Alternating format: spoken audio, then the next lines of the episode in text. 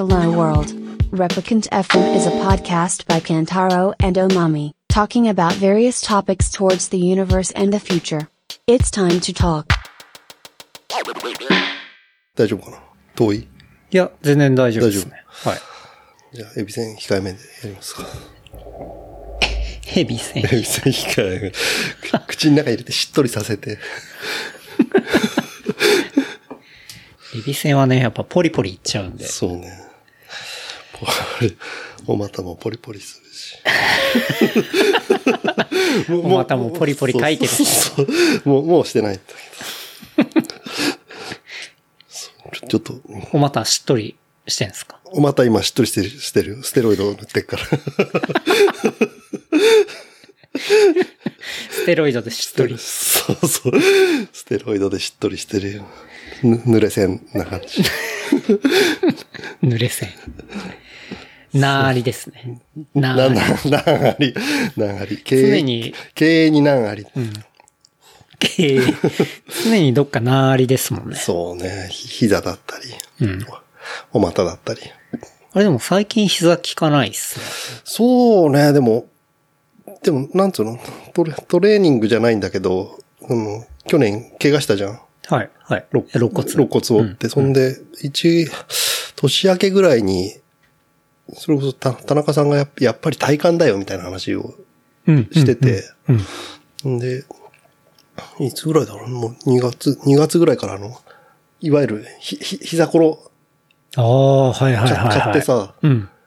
まあ毎日じゃないんだけど、まあ少なくてもふ2日に1回とか3日に2回、うん30回とか50回やってんだよね。やってんですねやってる。あと、なんか、腹、腹出過ぎ問題あったじゃん。い一時。出過ぎ問題？のあったじゃん。な、難民みたいな。知らねえよ。ああ、確かに。そうそうそう。うんああいうのもあったから、ちょっと多少気に,、気にはしてたんだけど。アフリカでは1分に60秒進んでます。そうそう。1分に60秒だからよくわかんない。いや、普通じゃんっていう。なんかそういうインターネットミームがありましたけどね。で、そなんか、ちょっと、ちょっと難民体系にもなりつつあったから。うんで、なもう、なんだかんだ、半年までいかないけど、やって、で体感が良くなったんだから、でも、それなりに長時間動いても膝があってなくなったね。へえ、うん。マジっすか？その、その前に体が疲れちゃうんだけどさ。はいはいはいし心配的な問題で。でも、この間も、コムコムクラブで、はい。あ何キロ ?20 何キロとか走ったんだけど、んもう膝の悩み、悩み、悩み無用だ。リーブリー21。ブ21、悩み無用。マジっすか？うん、全全然。それはかなり朗報なんじゃないですか？そうね、なんかもう、まあでもある意味、水木さんのトレードマークがね、そうそう。膝痛ってのがなくなってしまうっていう。トラウマじゃないけどね、いうんいつまでも、この心配は忘れちゃダメなんだなって思ってる。急に痛くなるかもしれないとか。まあね。うん。いやでもじゃあ、膝ころで体幹鍛えて、膝痛がなくなったみたいな。そうそうそう。だから膝ついてるから膝が強くなったのかもしれないけど。膝こそこ。そこか。いや、でもあれアマゾンで1500、600円で買って、はい。それで効果が出たんであれば、うんすげえ安い買い物だなと。そんなに体に負荷もないしさ、あれ。うん。う。うんん。じゃあやっぱ JR さんのその教えというか、そうそうそう。導きは正しかった。そう正正しいんだっけ。なんか最終的に体感だみたいな話をね、最終的に。なんかね、町田の鳥貴族で泥酔しながら 話をしたんだよね。町田の鳥貴族。そうそう。はい俺どうやって帰ったかよく記憶がないんだけど。町田から上げようってめちゃめちゃ遠くないですか、大変、大変だったと思う。?10 時間ぐらいかかる。10時間はかかんないけど、まあ、4、5時間かかったんじゃないのかいや、リアルにね、それぐらいかかりそうな気がするな。。いや、でも、でもどうやって帰ったんだろうな、あれ。でも、覚えてない。覚えてないんで、でもね、まあでも、とりあえず新宿まで行って、それからそうですよ、でもね、なんか、ともみさんが途中までい一緒の電車だったはずなんだよね。うん。でもちょっと全然覚えてない。覚えてない。覚えてない。でも、とりあえず、膝ころだけは買膝、膝、膝ころだけはああ、そう、覚えてる。それはよかった。うん。というわけで、今日は、6月23日、金曜日、金金曜日。プレミアムフライデーではない。ない。金玉キラキラ金曜日だよね。金玉キラキラ金曜日ですそうね。。あの、水木さんの大好きなフレーズです、ね。大好きな。パンチラインそう。そうパンチライン。やたらいいねがつく不思議なことを。金玉キラキラ金曜日、6月の23日。えー時刻は8時ですね、夜の。というわけなんですが、今日は、水木さんをですね、お招きしてお届けしたいと思います。3時間前に連絡が来て、急に来ました。急に。まあそれもね、なんで今日なったのかっていう話もねそう、そうあの、混ぜながらお話できたらいいかなとは思いますが、そうですね。あげおであげあげ、水木さん。というわけで、あ、あげてくよ。あげていきますか。今日も。今日も。アンアンチに負けないように。はい。アンチに、アンチいるんですね。アンチ多少いるっぽい。うんうん僕もなんか誰とは言わないですけど、この間直接言われたのが、いやー、嫁が水木さんのことを嫌いで、つって。怖いわ。どうリアクションすればいいんだ ああ、わかります、みたいな。そう逆逆風に負けないように。はいうんまあでも、アンチがついてこそ本物ってそうそういうね。そうね。ことなので誰か言ってたマーシーだっけ？そうですね。うんマーシンも言ってたし、僕もそう思いますね。そうそううんようやく、ようやくね。ようやくはいアンチがアンチがつき始めてまあ本物の、こう、アイドルになりつつある。アイドル、はいアイドル、お推しの子か俺かっていうね。推しの子か、水木かっていうね。そうそうそうそういうわけですけど、まあ、水木さんね、もっぱら、あの、奥さんに、本当につまらない男っていうそうね、。レッテルを貼られていて。ね言わ言われちゃうんだよね。うん。本当に俺は、家じゃ暗いからね。家だと、もう本当に角の隅っこの方に追いやられてるっていう。まあ、ほとんど、角まで行かなきゃでもなんか小さくなってるよね。やっぱね、女3人だしさ、はいはいやっぱみんな子供も大きくなってきたからさ。うん。うん。そうですよね。娘さん二人とそうそう。奥様。そうそう。からねだから時としてね、全然その、なんつうの、女ウェーブに乗れない時あるんだよね。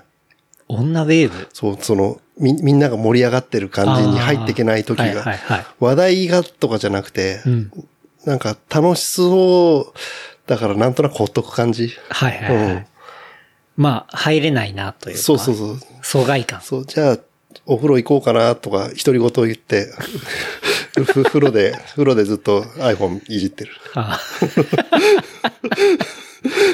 まあなかなかね、世の、わかんないです。なんかそういう、娘さんだけで、みたいなね、そうそう家庭はそういうこともあるのかもしれないですけど。まあまあ時として、やっぱ喧嘩してる時もあるんだけどさ、まあ女同士仲いいのが、結果として居心地良くなるからさ。うんう。うんん。なるほど。うん。まあそれがじゃあ、円満の秘訣なんですか？円、円満、円満なんだろうな。うん。うん。まあ、まあ、さっきも言ったけど、もう子供もうちょっと大きいから、外出歩いてもそんなに怒らないしさ。うんうん。うん。確かに。まあ、じ水木さんもじゃあ自由に、まあ、そ、そこそこね。そこそこ。うん。うん。っていうわけですけど、まあそんなね、あげおの本当につまらない男。つまらない。リアルつまらない。あげおで、あげあげというわけで。そう、あの、手ぬぐいを、ああ。えーいつだ昨日？昨日だよね。そうですね。昨日、ちょうど京都から、えっ、と、ん昨日、だから京都ですね。うん。昨日、一昨日か。あ、そうか、す水曜日だから、一昨日だね。はいですね。一昨日、えー、販売させてもらって、で、まあ帰ってきて、昨日、えー発送作業を終えて、っていうところで、本当にありがとうございました、という感じですね。手ぬぐいが、そう、思いのほか、正直全部、こう、売れたというか、なくなったのが、タイムスタンプ見たら10時ぴったりで。っていうことは、多分まあ60秒以内にそうっていうそうそう感じでだだって、まあ、枚枚数もあれだけど、はい。いや、ちゃんと用意してて、それね、結構びっくり、そう。僕もびっくりしましたねっていうとこだったんですけど。そうね。本当にありがたいな。俺も、俺も、俺も、まあ、買い物として、はい。クリック合戦に負ける気はなかったんだけど。言ってくださいよって話なんだけど。いや、まあそう、そうなんだ。いや、そんなにすぐ売れると思わなかったからさ。うんうんうんまあ、言っても手手拭いだし、はいはい。まあ、なん、なんなら余。余ったら、数分後に見て余ったら、うん。もう、もうワンチャンあって買おうかなって思ってたらさ、はい。俺が10時1分05秒で見たらもうソールドアウトになっててさ、はい。ちょっと笑っちゃったよね。確かに。いや、僕もなんかちょっと、ね、あの、水木さんとはさっきとも、さっきもちょっと話してたんですけど、なんかステッカー的な感覚で、あの、ちょっとずっと置いておけるような、まあ、アイテムになるのかな、みたいな感じで見てたら、まあ、そんな感じだったんで、で、結構周りの、本当にまあ、近い人とかも、こう、あれ、買えなかった、みたいな感じだったんで、ちょっとそうですね。まあ、また、あの、暑いタイミングとか、まあ、お風呂は年がら年中ですけど、うんなんか、そう、ちょっと間に合うような感じで、もうちょっと作ってもいいのかなっていうのは思ったりしましたね。盆踊りとかさ、そうですね。そのタイミングで。うん、うん。確かに。盆踊り今やってんのかよくわかんない。盆踊り、あとは花火大会とか。花火大会とか。うん。うんそうね。そうですね。ちょっと、あの、検討しておりますので。はいいやね、実際、俺ももう一枚ぐらい欲しいしね。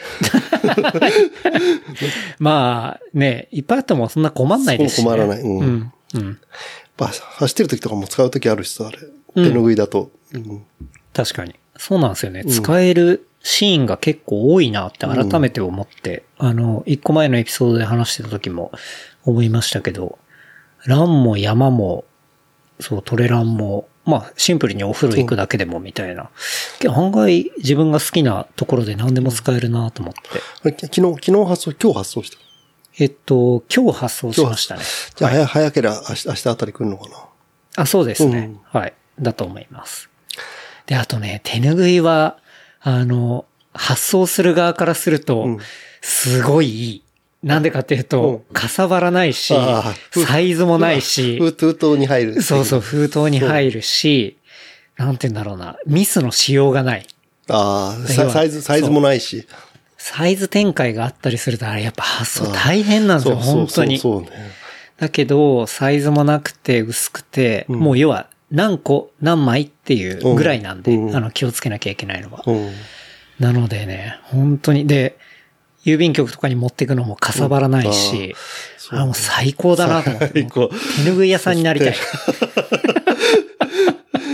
本当に。薄いは正義なんだね。そうそうウルトラ、ウルトラライトタオタオルだっけ？ウルトラライトタオルですね。そうだよね。書いてあったよ。うん。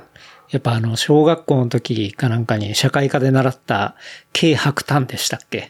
あの軽軽くて、薄くて、短い短い。だからうん要はそういうシリコンとか、なんか、そういうチップとかうんが、要は伸びてるみたいな話の時に、なんか産業として軽白炭みたいな、うん。なんかそういう、こう、三単語を習いましたけど、うんまあ、それを手拭いに感じましたね。感じた。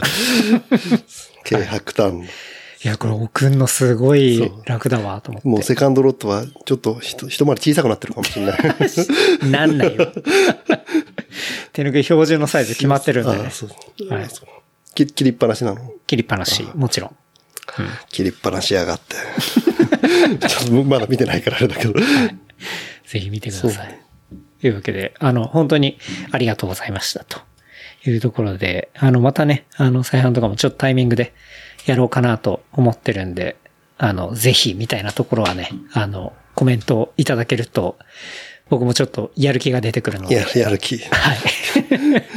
よろしくお願いします。という感じですね。であとはね、まあ、今日、水木さんがなんで家に来ているかというとですね、えー、水木免停の話をね、あの、させていただきましたけどそう、したらしいね。怖くて俺聞けなかったもん。何を言われてんのかが。いや、もう、水木さんガクガク震えていたっていう話ですよ。あの、黄色い免停のやつが貼られて、歯の根が合わないぐらい震えてて、胃が痛いってうずくまるっていう。なんか膝から落ちた感じあったもんね。はこのうちの前で。本当に立ててなかったですからね。胃が痛いとか言って。あんなにうろたえてる水木さん、本当初めて見たぐらいだったんで。よかった、聞かないで。で、一緒にね、あの、蔵前警察署に出頭してしまっ出頭て、そうそう。はい。で、結局、出頭しなければ点数はねそう、加算されなかそうったっていうなんだけどさ、やっ話で。ぱ、まあ、まあ、そのシステムもどうかと思うんだけど、まあ、知らなかった、俺も、ちょっと良くなかったじゃないけど、うん。まあ、情弱でした。そう、情弱。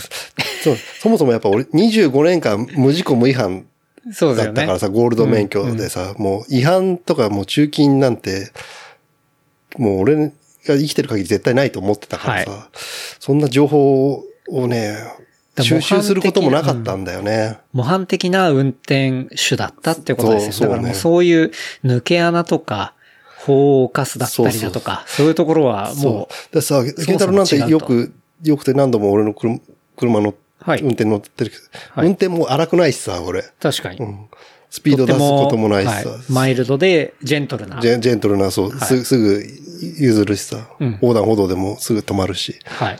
その俺が 捕まるわけだからさ。マジ緑のおじさんはね、マジで憎いよ、本当に。緑のおじさんね。本当に憎い。はあの、貼られて戻ってきた後も、うんまだうろうろしてうましたね。ろうろした。うん。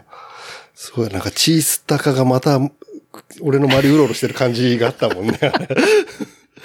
なんかもう黙ってたら後ろから殴りかかんじゃないかなぐらいの、ね。後ろからそーっとドンキでとか心の中では思ってた。まあそれぐらいそれが、それが仕事だって言えば、まあそうなんだけど、まあ、まあ実際ね。違法駐車してたのは俺なんだかはいらさ、。はい。ちょっと多く税金を納めちゃった。そうです。みんなのために。うんうん。お国のために。はい。まあ、間接的に収めたのは僕なんです けど、そうそうそう。間間接的にそう、そうでした。そこはあの、サポートっていうそうかそうそう。サポーターズ。どんなサポートトやねんって話なんだけど。はい。そうで、そんな免停があって、うんで、ついに、えー講習の赤紙が来たのが、一週間、ん二週間前ぐらいか。二週、うん、そんぐらい、いつだ ?2 週間前かな？金、はい金曜日、6月の2週目の金曜日だね。ううんん。一、回来たもんね。はいうん。あの、見してくれましたね。その通知書を。通知書。ここで開封したからね。はい。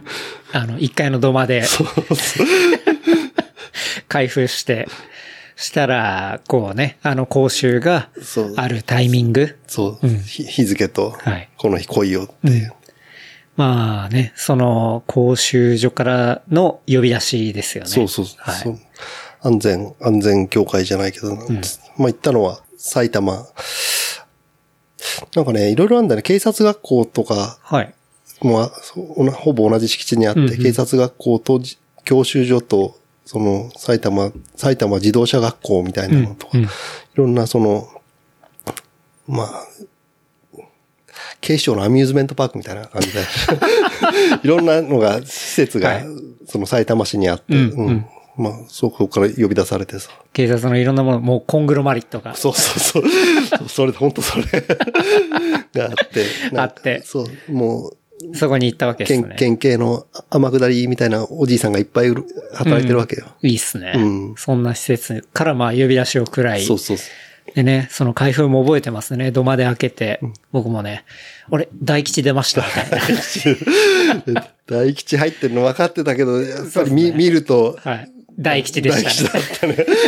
ひっくり返しても大吉だったもんね。あれやっぱ左右対称というかそうさ、裏表ないんだよね。うせ者見つかるって書いてましたよね。これであなたの免許が元に戻りますよとそうそうそういうようなことがまあ書いてあり、で、日付がね、6月23。そうまあつまり本日そう、今日と。いうことで。まあ、実際 happy Friday ではないんですが、 happy Friday と happy Fri、まあ、いうわけでさ3連休になってよかったなと思って。ということで、今日じゃあそのね、えーアミューズメントパークに行ってきて、うん。っていうことですよね。そうそうそう。なんか、二つ選べるこう、選択肢があるんですよね。そうそう。なんか俺、俺も、まあ昔行ったことは、まあか過去にも若かりし頃、25年前に、はい。さ最後の違反だったうんうん。時に行ったことはあったんだけど、はい。今なんかその、なんだろう、じまあ座学があって、あとうん実技講習か、うん。社会参加活動っていうのがはい二つ選べるんだね。はい要は午前中は一緒に座学を受けて、で、午後二班に分かれますみたいな感じ。なるほど実技講習はなんか、その、シミュレーターみたいなのを使って、多分運転もしてんのかなあれ、ちょっと俺今日行かなかったからあれなんだけど、もう一つはその、社会参加活動社会参加活動。っていうのがはい。ありますって書いてあって、何もしなければその実技の方に行くんだけど、うん。その、も申し込みをすると社会参加活動にはい。なるんだよね。はい。で、まあ、ちょっと調べたの、社会参加活動って何やるのかなって思って調べたら、なんか多くは、なんかその、そこからバスで移動して、はい。なんか、ゴミを拾ったり、はい。はいあの、ゴミ拾い。そう、あの、交差点でティティッシュ配ったりとかっていう。ティッシュ配り。そうそうそう。か書いて、書いてあったんだね、そうやって。はい。そういうのがあって、1時間ぐらいそういうのやって、うん。さん30分バスで移動して、うん。1時間やって30分かけて帰ってくるっていいんだか悪いんだかよくわかんないはいはい。のがあって、そそんで、ただね、それ見てたらその埼埼玉市のやつはなんか、い行き先の候補地にあげようって書いてあってさ、ほう。これちょっと誰かに見られたらとんでもないなと思って。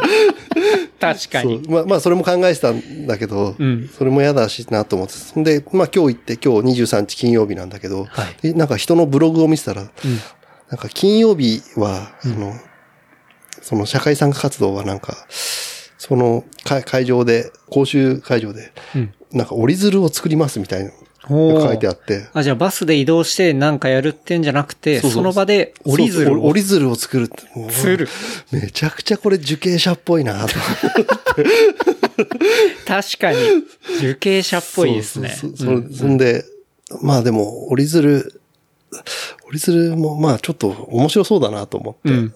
まあその人に見れ、つ、鶴なんてなかなか折らないです、ね。初めてだね、多分鶴を折ったのなんて。はい。だからまあ子供の頃あるかもしれないけど、ちょっと記憶にないぐらい、なんか、なんかその折り紙協会に教わったっていうそのやり方ではい。折ったんだけど、はい。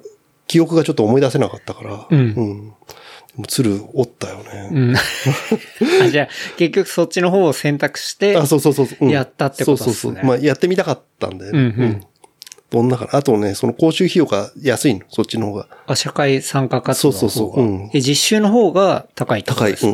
うん。んに2000円ぐらい高いのかな。まあ、そこ、そんな金じゃないんだけど、はい。まあでもちょっと、経験として。経験値、スキル上がるかなと思って。折り紙スキルが、折り紙を折ってきたんですね。折り紙折ってき今たね。うん。日。で、実際折り紙折る前の、なんだろう、座学っていうのはもう普通に聞いてるだけみたいな感じなんですか？まあ、話聞くのと、あと、その、視力、視力、動体視力の検査とか、うんうん。あと、あとはその運転適正検査みたいな、ははい。反反応とか見る、はいはいはい。ハンドル切るとか、うん。っていうのやって、まあ、ふそれが悪かったから不合格とかそういうのはないんだけど、うん。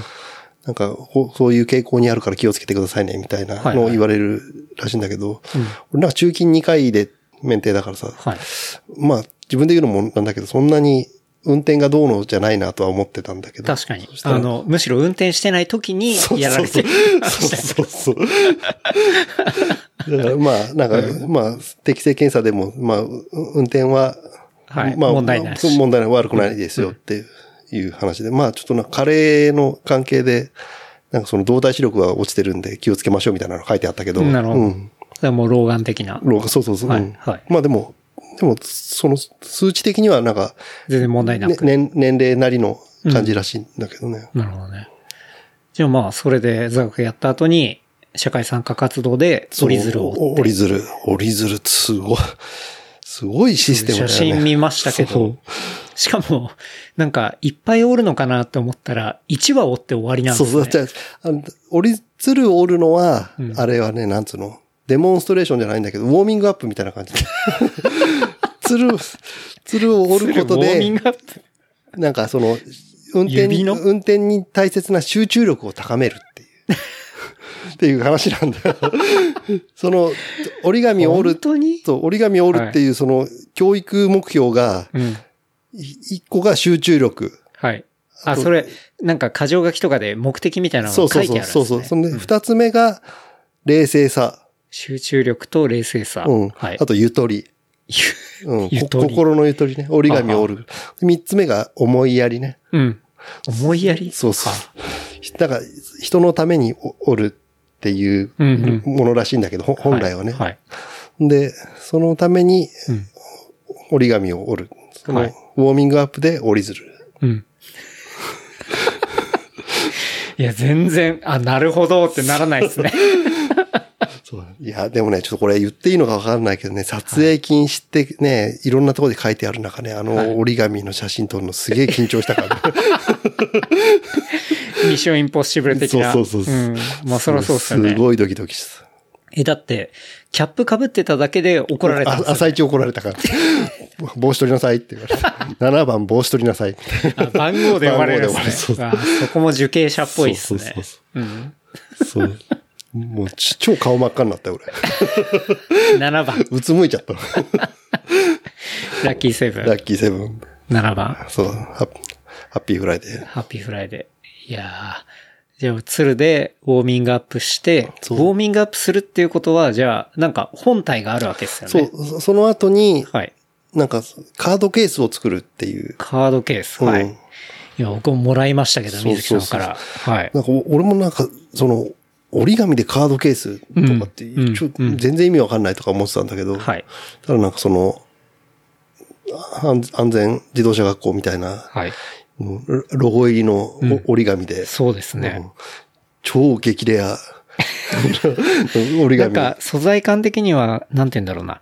えっと、ちょっと厚紙そうそうだねみたいなもので、で、カード入れ。人も車も自転車も安心安全埼玉県。で、下に埼玉県交通教育協会っていうプリントが入った厚紙で、で、そこがちゃんと表に来るように、そう。あのおカードケースを折るわけですね折るこれカードしかも表1枚、後ろ2枚。であと、開くからね。え？あ、本当だ。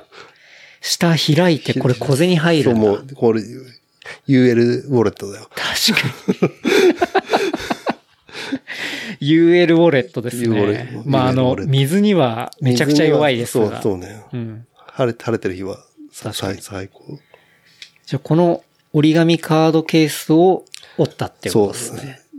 全部で4枚ね。1枚練習用ではい1枚折って、はい。で、その後本番3枚。うん。で、そもそも、こコロナ禍になる前はそれ折り紙でそのカードケースを作って、はい。それをティッシュとかに入れて、うん。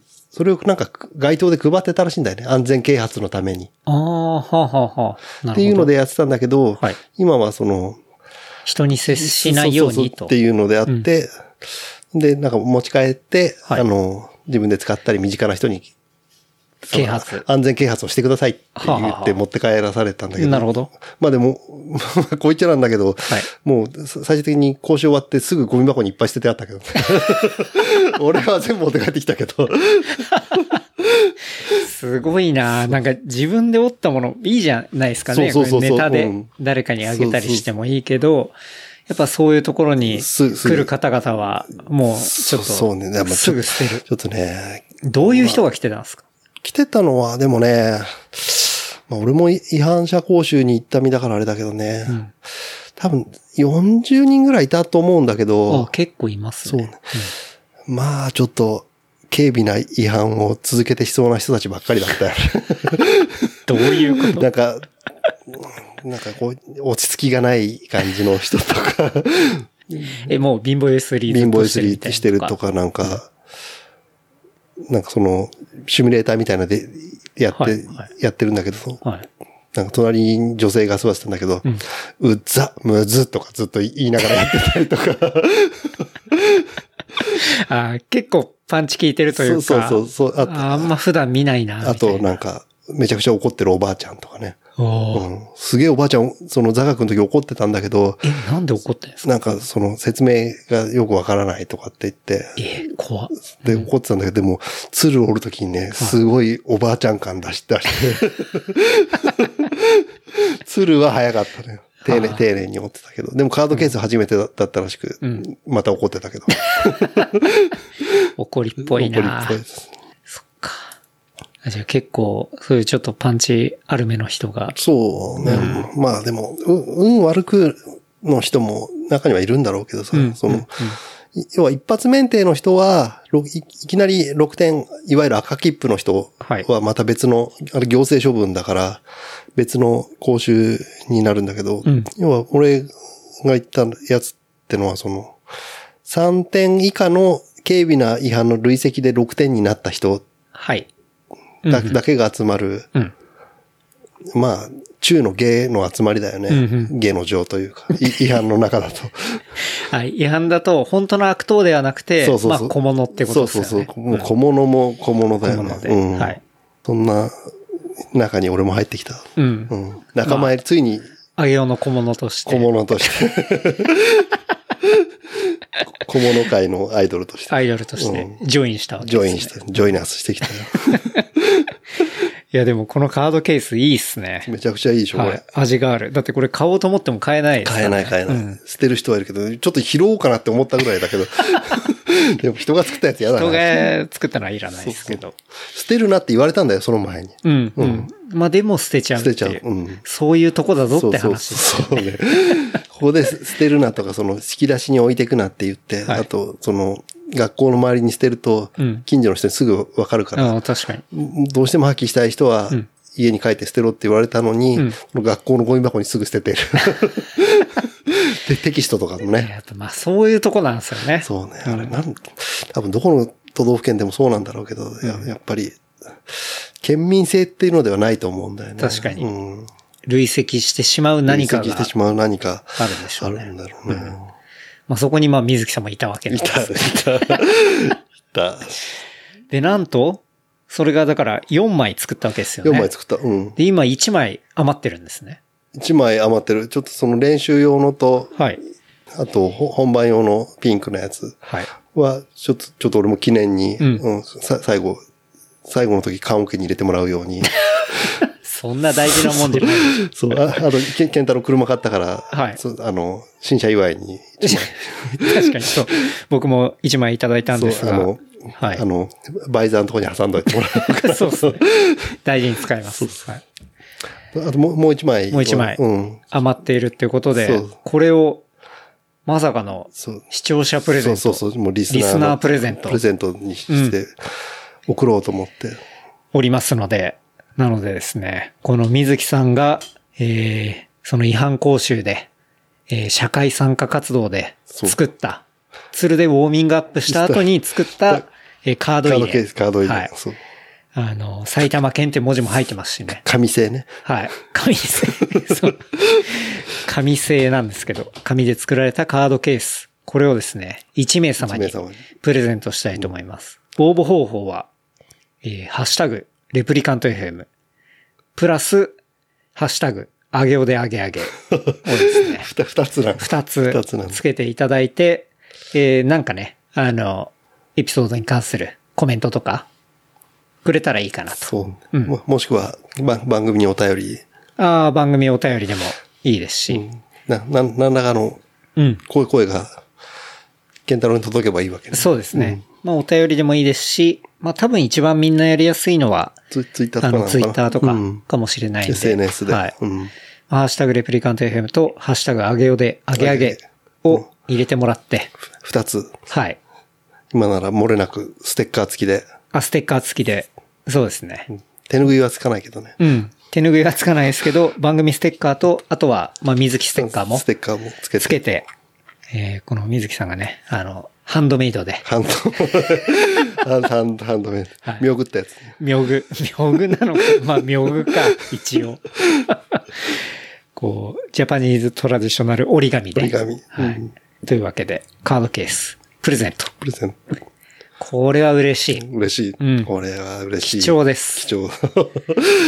貴重だね。うん。激レア。ケーキ。もう、ぜひ、うんぜひゲットしてほしい。ちょっと抽選方法はケンタロウにお任せする。そうですね。んあの、熱いツイートなり、あの、お便りなり、いそうただけたら。お面白いやつ。はい。ちょ、ちょっとエッチな写真とか。困るわ。まあね、ちょっと激アツな、えー、テキストを含めていただければと思っておりますので、皆様、ふるってご応募ください。よろしくお願いします。はい。ちなみに今日、講習行って、あの、点、点数はまた満点に戻ったんで、はい。もう本当に、ま、まっ、まっさらの、うん。まっさらの15点、フフルであるんでね。あ、15点に戻ったんですね。6点、六累積6点がなくなったから、いまたうんうんゼロに戻ったから、なるほど。うんまたゼロからのスタートではい。積み上げないようにしないといけないんだけどね。違反し放題っていやいうこと。、し放題だね。6点以内だったらやり、やりたい放題。はい。というわけで、水木さんもね、無事、あの、本日、シャバに帰ってきたとシャバ、。のビールうまいな、ほんと。お勤めご苦労様でしたね。お勤めご苦労様ですはい。で、出迎えなかったけど。出迎えはなかったですけど、とりあえずシャバに出た一杯目のビールは乾杯しましたからね。乾杯した。最高、だった。うんうんやっぱ違いました。違った。やっぱね、日本の夏はスーパードライだ、スーパードライだったよ。絵の中はね、お重苦しいね。重苦しい。うんというわけでね、まあ、水木さんも帰ってきたということで。シャバいな、ビールが。シャバい。シャバの味それがする。はうまいってことですか？そうそうそうあよかったです。まあそんなね、シャバに戻ってきた水木さんですけど、最近また大変なことがあったっていうことで、いやー、大変なことだらけだよ、やっぱり生きてると。もう、もう先先週誕生日だったの、もう48になったんだけどさ、はい。なんか、常に、やっぱ生きてるって大変なんだなって思うよね。はあ、生きるみたいな。うん。うん。平坦ではない。うん。常に下り坂か上り坂。そうね、うん。そうですね。ど。どっちがいいんだかわかんないけど。うん。というわけで、なんか、お金回り、お金回りというか、カード回りそう、そうで大変だったことがあったっていう話を聞きましたけどク。レクレジットカードでさ、はないんかもう、まあ、いいわゆる不正請求がうん。あ、来てさ、不正利用ってことですか？不正利用か。うん。はあはあ不正利用、不正利用の多分ね、直前に連絡が来たんだと思うんだけど、俺、会会社で、まあ、昼休みだったんだけど、はいまあ、ラーメン食って帰ってきて、平日。平日、うん。ほんで、フフライング昼休みして、ゆっくり寝てたんだよね。うん。そしたらなんか、アップローチがブルブル震えて、もう見見慣れない番号から電話がかかってきて、はいはいはい。なんか、多分俺九州の方だったのかな。九州。うん。で、電話出たらなんか、まあカード、カード会社から電話だったんだけど、うんうんうん。たった今、中国の、な、なん、何省って言ったのかちょっと聞き取れなかったんだなんとか省で、うん。180万円のお買い物されましたか？みたいな。ほう。いきなり。もう寝てたからさ、俺はいちょっと一瞬なんだかわかんなくて、うんなんか、あふわーみたいな返事してた。ファンって。そうそうそう。ちょっともう一回いいですか？みたいな。はいはいはいその、中中国で180万円の、の、なんか利用があったのですが、ご本人ですか？みたいな感じで言われて。はいやいや、私今、上尾にいますとか、別に日本にいますって言えばいいのにさ。確かに。上尾にいます。そうそう今、今、上尾にいて、九州の人上尾って言われてもわかんないでしょ。何もないですって言って。はいそしたら、なんか、なんかた、まあ、それでも何度も繰り返されてさ、その、今、そういった利用があったので、はいっていう。180万円180万円。うん。で、なんか、さ最近、なんかその、その、フィッシングメールみたいなのあありましたか？みたいな感じで。うんうん。で、いや、な、ないです、ないですって言って。うん。そんで、で、なんの、ちょっと、だいぶその時気が動転しちゃったからさ、わかんない、はい。わかんで確認します。とりあえずそのカードは、うん。もう、この現時点でもう停止しますみたいな感じで、はいはい。あの、確認次第また連絡しますみたいなあ感じ。確かに。まあ、さらに使われないように、そうそうそうそう。カード会社的にももうそうそう停止しますと。そうそう。うんで、そしたらまたね、2時間ぐらいしたら、うん。やっぱりなんかその、前日になんか不正アクセスがあったらしくて、ほし詳細はよくわかんないんだけど、それでなんか、それまあそれもご本人ですかみたいな感じで、はいいはいはい。やな、ないです、ないですって言って、で、なんかおそらくそれだろうから、その、まあさっき、先ほど止めたカードは、もう無効にして、はい。新たに再発行します、みたいな。感じで。180万だよ、マジで。確かに。いきなり、中国で。そうそうそう。え、じゃあ、それで、まあ、再発行しますっていうのは、まあ、そうなりますけど、うんそれってメインのカードですか？そうだね、メインのカード。うわー、マジでめんどくさいな。めんどくさかった。うん。あだから、その、まあ、もちろん、もちろんっていうか、まあある程度みみんな2、3万円持ってると思うんだけど、はい、はい。やっぱりもう、その、コンビニとかでも使ってるわけだしさ、うん。そその全全部使えなくなっちゃったし、もう ETC も使えないしさ、うわー つら。そう、だからもう2週間、なんとなく、その新しいカードができるまでちょっとか買い物が減ったよね。めんどくさくて。あげおの買い物を止める勢いだったってことです勢いだね。うん。まあ、そりゃそうっすよね。そうそもそもね、そそんなに限度額、その前の月まで上げてなかったんだよ、俺。はい。その、あくまで自分のお小遣い用のカードだったから。はい。でもその、いつだっけな、4月、4月に、あの、い、家のエコキュートが壊れてさ、オール電化だから、うんそんで、エコキュートを、まあ最初し自分で修理して、だましだまし使ってたんだけど、きうん結局やっぱり、頼まなきゃいけない。うん頼まなきゃいけない。まあ、はい修理頼むんだったらもう、まあ経過年数的にももうちょっとこ、うんうん。更新して省エネタイプのにはい。しようと思って、そんでか変えたんだよね。うんで、まあネットで調べて安いとこにしして、で、そこは銀行振込か、はい。ペイペイかっていう。支払い方法しかなくて、はい。銀行振込もなんかめんどくさいし、うんじゃあペイペイペイでってうん。言ってやって、そのタイミングで一度、まあ、まあまだ余裕はあったんだけど、限度額上げたんだよね。うんうんそしたらもう、限度額上げるイコールなんかもう、マックスまで上げるしかないって言われて。で、まあ、目いっぱいまで上げて、まあ、一まあ一時的だからいいかなと思って、まあ、うんうん特に不便なかったからそのままにしてたら、はい。そそのタイミングでやられたってことですか？やられたんだよね。え、どっから、その情報が漏れたいやーとか、ちょっとねなんかフィッシングサイトに引っかかっちゃったとかではなくて、特にないんだけど、うん。心当たりもない。心当たりじゃないと、まあ、まあ、とある印刷屋さんで、はい。なんかいろいろ頼んでるんだけど、そこでなんかその、はい個人情報を漏洩しました、みたいな感じで、申し訳ありませんみたいな感じで一方的にクオカードが送られてきた時あったんだよね。はい。え、それは印刷屋さんっていうのは、あの、水木さんのステッカーを作ってる印刷屋ってことそうそうそう、ケンタロウに教えてもらったの、印刷屋さん。で、もうもう勝手に送られてきたの、クオカード1000円、うん。ペロうんンって。確かに、あそこなんか、漏洩したっていう問題そう、一時期ありまそう、それしたからね。、それ多分2月、3月ぐらいじゃない？うん。うん。そんそこぐらいしかないんだよね。そこですね。あ、じゃあ、それで漏洩して、多分、カード情報を登録してたら、カード番号とか、うん。ピンとか、後ろのナンバーとか、っていうのが、まあ、漏れて、まあ、それで中国で、まあ、買い物されたみたいそうそうねな感じ。180万何買うんだよって思うよね。まあ、まあでも、まあまあ時計とか買おうと思ったら一発で買えますしね。うん。でもやっぱカード会社ってすすごいなと思ったよね。もう怪しいと思ってすぐそこで決済しないで、そうですね。速攻連絡来たって。うんうんまあまあ、俺も電話出たからよかったんだけどさ。確かに。まあ、いきなりね、うん中国でっておかしいんじゃないかっつそうそうそうそう。って、引うん。っかかったからよかったですけどね。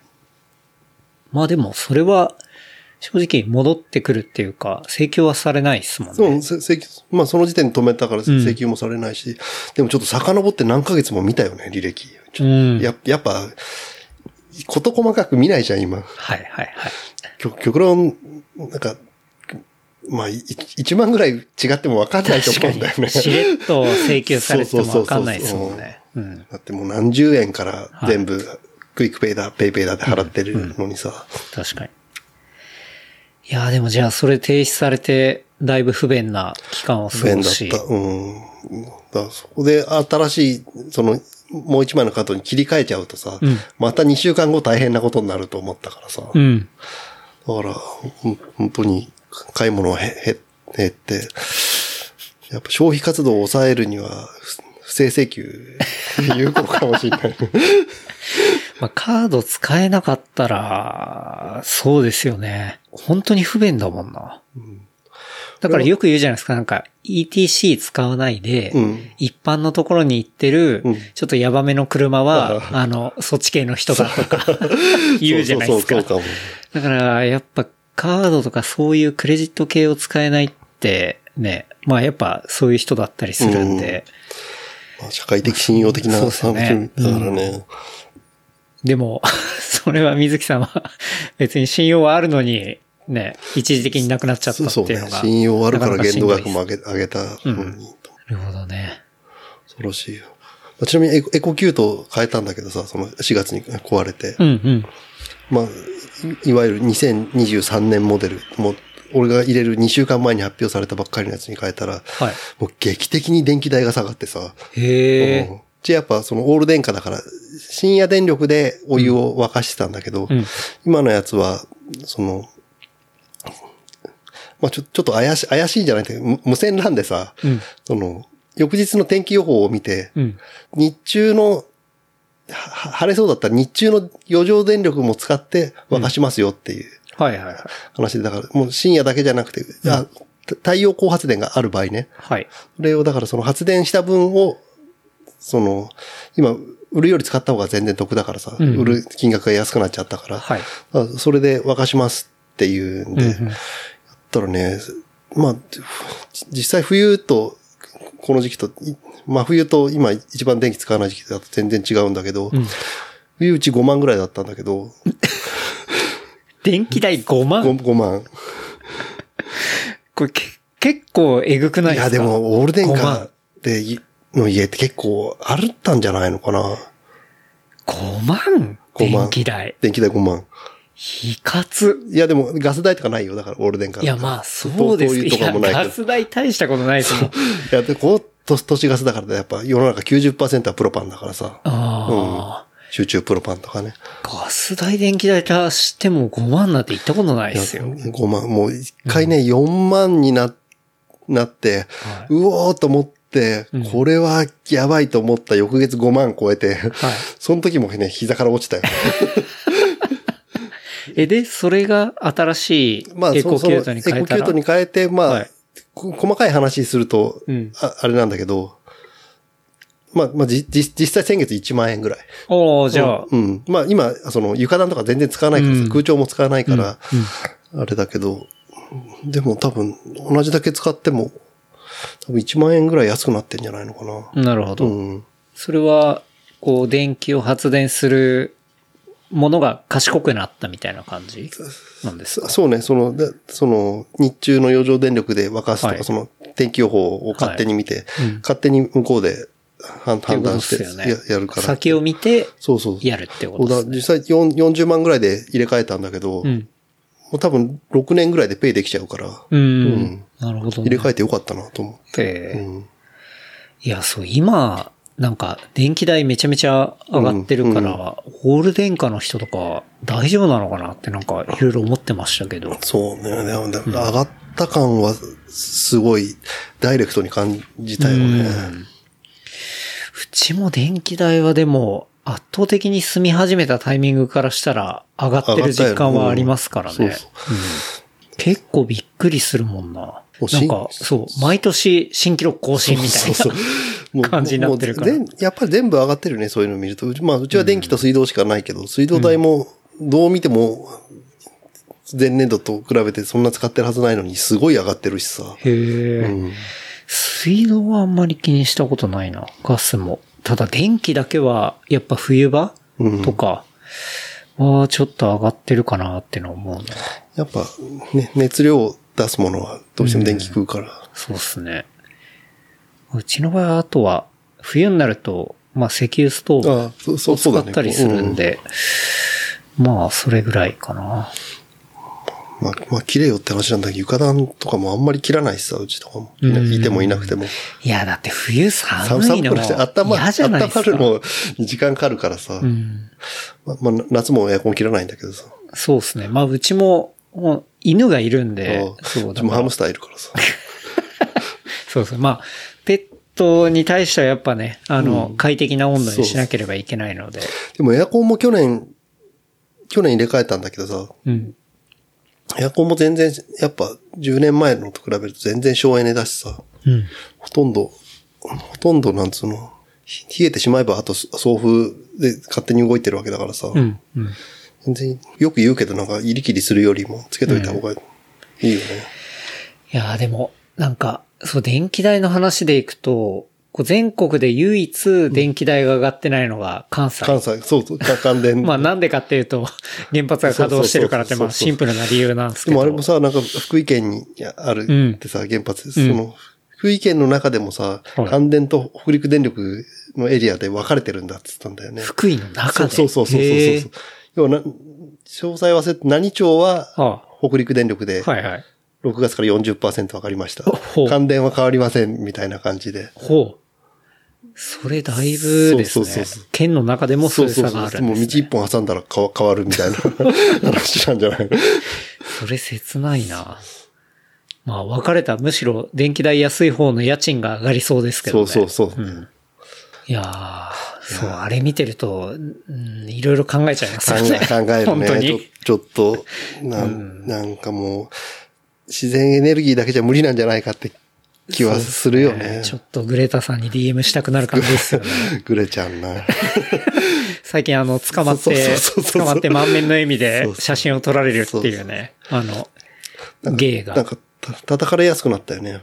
もう子供じゃなくなっちゃったからなんだろうけど。まあ、叩かれもなんか最近あんまり見てない気がするけど、なんか捕まった、ああ、またか、みたいな、そうんか、なんか本当の人に届いてないんじゃないのかなっていうのはなんかちょっと見てて思っちゃいますけど、どうなんですかね？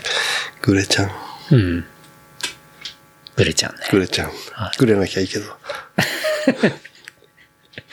僕はもうちょっとずっと彼女に関しては見てこうかなと思って。あもうこれもはい。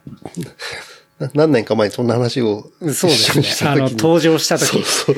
俺とてもセンセーショナルな登場の仕方をしたんで。頻繁にウォッチはしてるんだけど。うんうん大きくなったよね。大人にそうなった。ですよね、うん。ちょっと大人になってきて。そうそううん、笑ってる写真も増えたしさ。そうですね、うんなんかフェスに出てたりとか。そうそう、なんかお踊ってる時とかあったよね。そうそうそう。めちゃめちゃ楽しそうでいいじゃんと思そうそうそうって。うんやっぱ女の子はこれだなって思った。なんかまあ楽しそうなのにはね、うん全然いいですけど。そううん。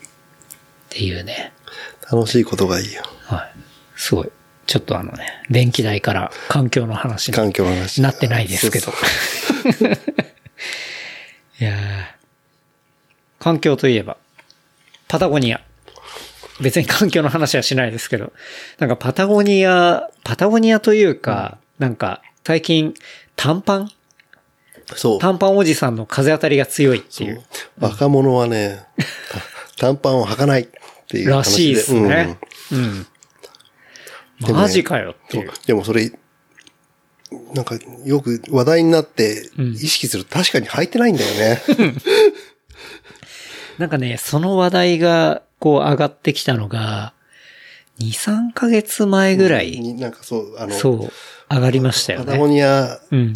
はおじさんしか着着てないみたいな。ないみたいなやつとか、うんそう、あの、短パンを若者は履かないみたいなんで、実際に、あの、下北とかいろいろ見に行ったら、本当に若い子全く履いてないみたいな話とか見て。で僕なんか正直1年で行ったら短パン履いてる月の方が多いレベルですからね。多いんじゃないけど、僕は。だって。だ大体家の中いますし。ってお彼岸からお彼岸までずっと短パンだよね、ケンタロウ。そうですね。うん。なんなら、冬で、ちゃんとあの、ストーブで暖かくしてる時とか、まあ、T シャツ短パンで T シャツだよ過ごして T シャツだもんるね冬もあるんで、うん。だそう考えると僕はまあ、短パン大好きなんですけど、ただ最近のね、若い人は履かないって。履かないらしいよね。うん言われると本当に履いてない。俺も先週、し渋谷の現場でさ、はい行って、なんとなく見てた。もう渋谷のめちゃくちゃ駅前だったから現場が。はい、はい、はい。昼昼休みとかで外出てたらさ、もう確かにめちゃくちゃ暑いのに履いてないんだよね。履いてなくはないんだけど、履いていや、る人がいない。大体なんか案外、ブラックデニムとか、そうそうね。まあ、そう、案外長ズボンというか、そういうものを履いてるんですよね。短パン履いてない。短パン履いてる。俺結構、言われると、すごい納確かに得する。と思って。ううんん。で、まあね、そう。短パンおじさんの風当たりが強くなって。強い。もう、ランナーは気をつけた方がいいよね。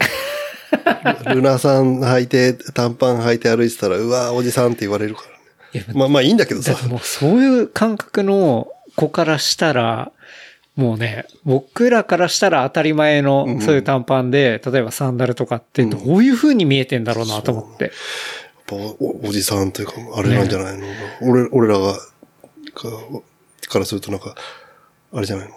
わらじ履いてるみたいなイメージなんじゃないの？あそこまで。そう。はい。まあ平成の人みたいな扱いなんじゃないの、うん。確かに。そうなのかもしれないまあ、。短パンにもよるんだろうけどさ、うん。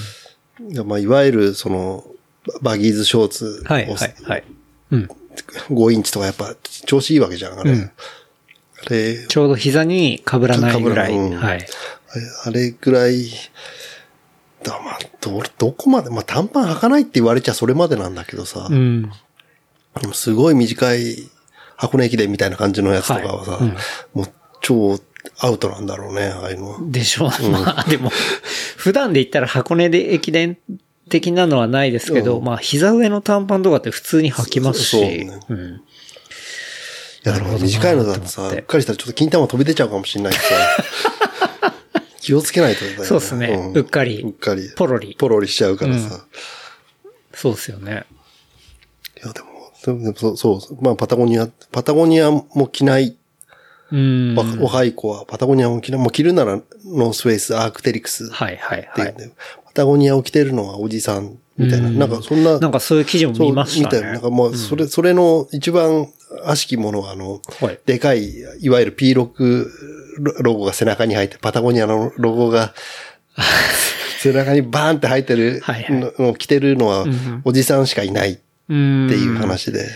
なるほどな、結構むずいっすね。難しいなんか、ブランドってどうしても、こう、なんだろうな、着てる人だったりお客さんと共に年取ったりするけど、でもうん、若い人はやっぱ入れてかないと、どうしてもブランド自体、ちょっと年取ってっちゃうっていう。うねうん。ですよね。まあ実際さ、でもパタゴニアと、まあ、アアークとかもそそうなんだけどさ、うん。まあ、為替の関係もあって結構高いしさ、確かに。うんうん。バギーズショーツっつったって今年8000円超えてるしさ。えバギーズ今そんな値段してるんですか？そうそうそう高いんだよ。わあ全然知らなかった。短パンに8000円なわけだからさ。はいはい。なるほどね。まあそう考えると、まあそういうものを普通に、まあ普通の感覚で買えるっていうのは、まあそれなりにちょっと年齢が上の人だったりとか、まあ若者がなかなかねうん、短パンポンポン、じゃあ8000円9000円、あ余裕っすみたいな感じのってあんまないかもしれないですね。パタゴニア、まあ、シェルとかさ、うん。もう何年も着よう、なんなら一生ものみたいなかはい。感じで、はい。か俺も買買ってたしさ、うん。そうなんだけど、やっぱ若い子はそういう感覚ないと思うしさ、うん、まあ、特にね、あの、ファストファッション的な、うんまあそういうところが生まれてからもそういうカルチャーなわけじゃないですか。そう一生というか長く持つかもしれないけど、3年後にそのサイズ感が合ってんのかどうかもわかんないしさ。まあまあまあまあ、うん確かに。うん。やっぱそんなものに、というか、5万、6万出すってなかなか、うんまあ本当には流行ってれば、というか、おしゃれならいいんだろうけど、バンバン買えないんだろうな、なるほかどね。買えないというか、そこに金出さ出さないんだろうなとは思うけどね。確かに、まあお金的な部分とか、若い子をこう常に入れてたりすると、ブランド自体もそんなに年取んなかったりするかもしれないですけど、結構そこを本当に意識的にやんないと、どうしてもちょっとステップアップ、おのずとしてってしまうみたいなところもうちょっと。うる覚えだけど、ノースフェイスなんかは、まあ、ゴールドウィンだよね。なんか、うん過去最高益みたいな、いや、ゴールドウイン今めちゃめちゃ調子いいですもんね。うん。なんで書いてあるしさ。んまあ、俺、俺もよく、よくたまに買ったりするんだけどさ。そうだから、結構今、ノースって一番若い子にとってはいけてる。ブランドなんですよね。だからそのわ若い感感覚ってのもあるんだろうし、ですよねいろいろコラボもしてるしさ、うん。グッチとやったりとかもまあ、そらね、うんグッチやったり、シュプリームやったり、みたいな。まあ、当然それはあるんですけど。うん。まあ、やっぱだからそういうサイクルは回るんですね。うんでも、多分、じゃあ今若い子はそんなにパタゴニア、あの、着なかったりとか、うんあとは短パン履かなかったりみたいなうん感じかもしれないですけど、マスの若い子がそうなんであれば、うん多分尖ってる子は今パタゴニア掘ってると思いますよ。そうそうそう。そうね、逆そう。逆ね。大体、あの、逆行くんうんで、そう、いけてる。俺ことかって俺もな、いくつか持ってる、いいわゆる Y2K じゃないけど、2000年前後のジャケットとか、まだ何個か持ってんだけうん、どさ、ななんか、そういう、そういうのもありなのかな、とか、うん。うん。思うような気もね気もするけど、まあ、まあ、そんなに頻繁に着ないからな。うん。いや、でもなんかそう、その若い子短パン問題があったんで、この間、だ本当一昨日ですよね、うん水曜日、まあ関西の、あの、ああえっと、西宮に行って、ねそう、あの、大学で授業してきたんですよ。びっくりしたよなんかいきなり、なんか、大学で授業してましたって写真が送られてきてさ、またふわってなったよ。超先生感ありましたねあの写真。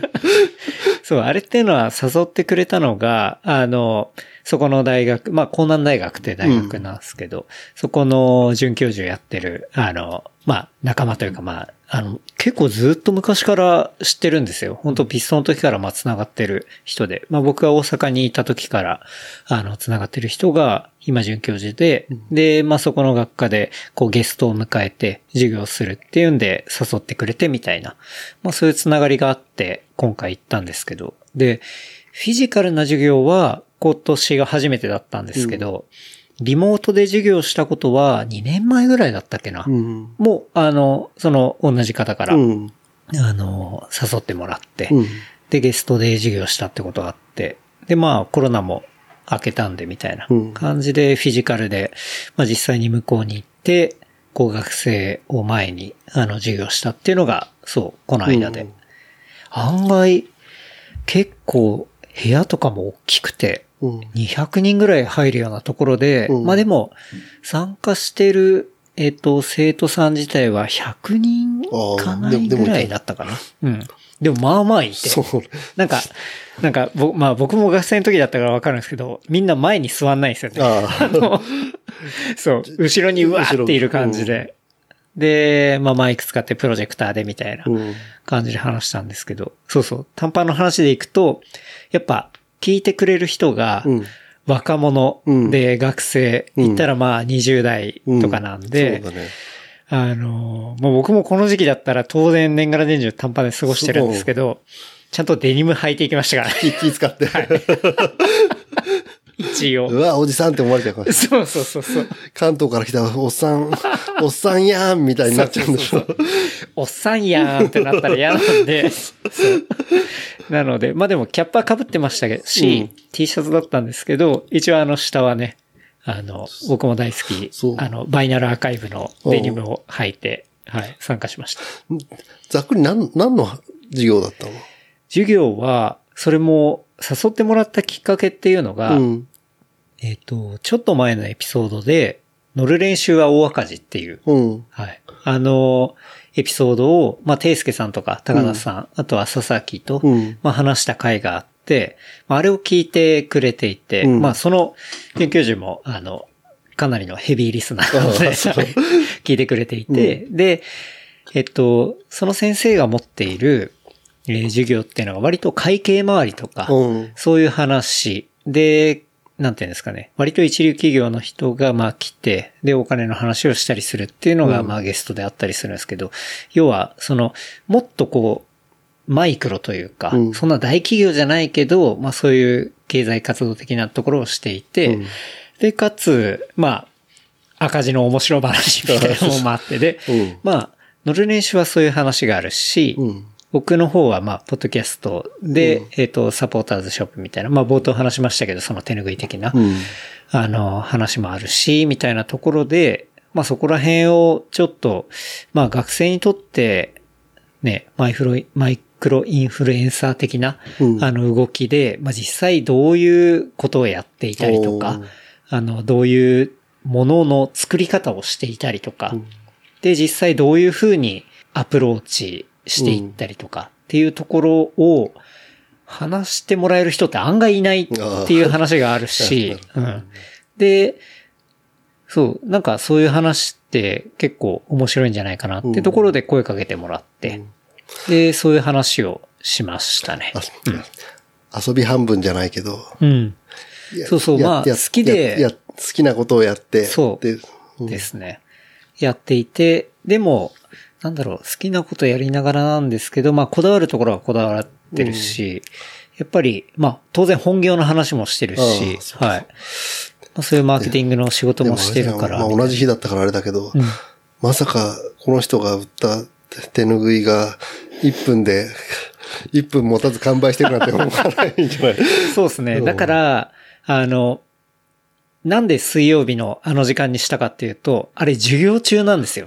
発売開始するのがはいはいうん、手ぬぐいがうん。だから、あ、なんかちょうどいいタイミングだなと思って、話し始めて、ちょっとしたら、あの、実は今、えっと、10時から、この手ぬぐいっていうのを販売開始していて、うんで、授業が終わるタイミングっていうのが、えっと、9時からやって1時間半の授業だったんで、10時半なんですよ。だから、10時半にどうなってるかじゃあみんなで見ましょうって話をして、うんで、先生、そうそう プロフェッサーじゃん。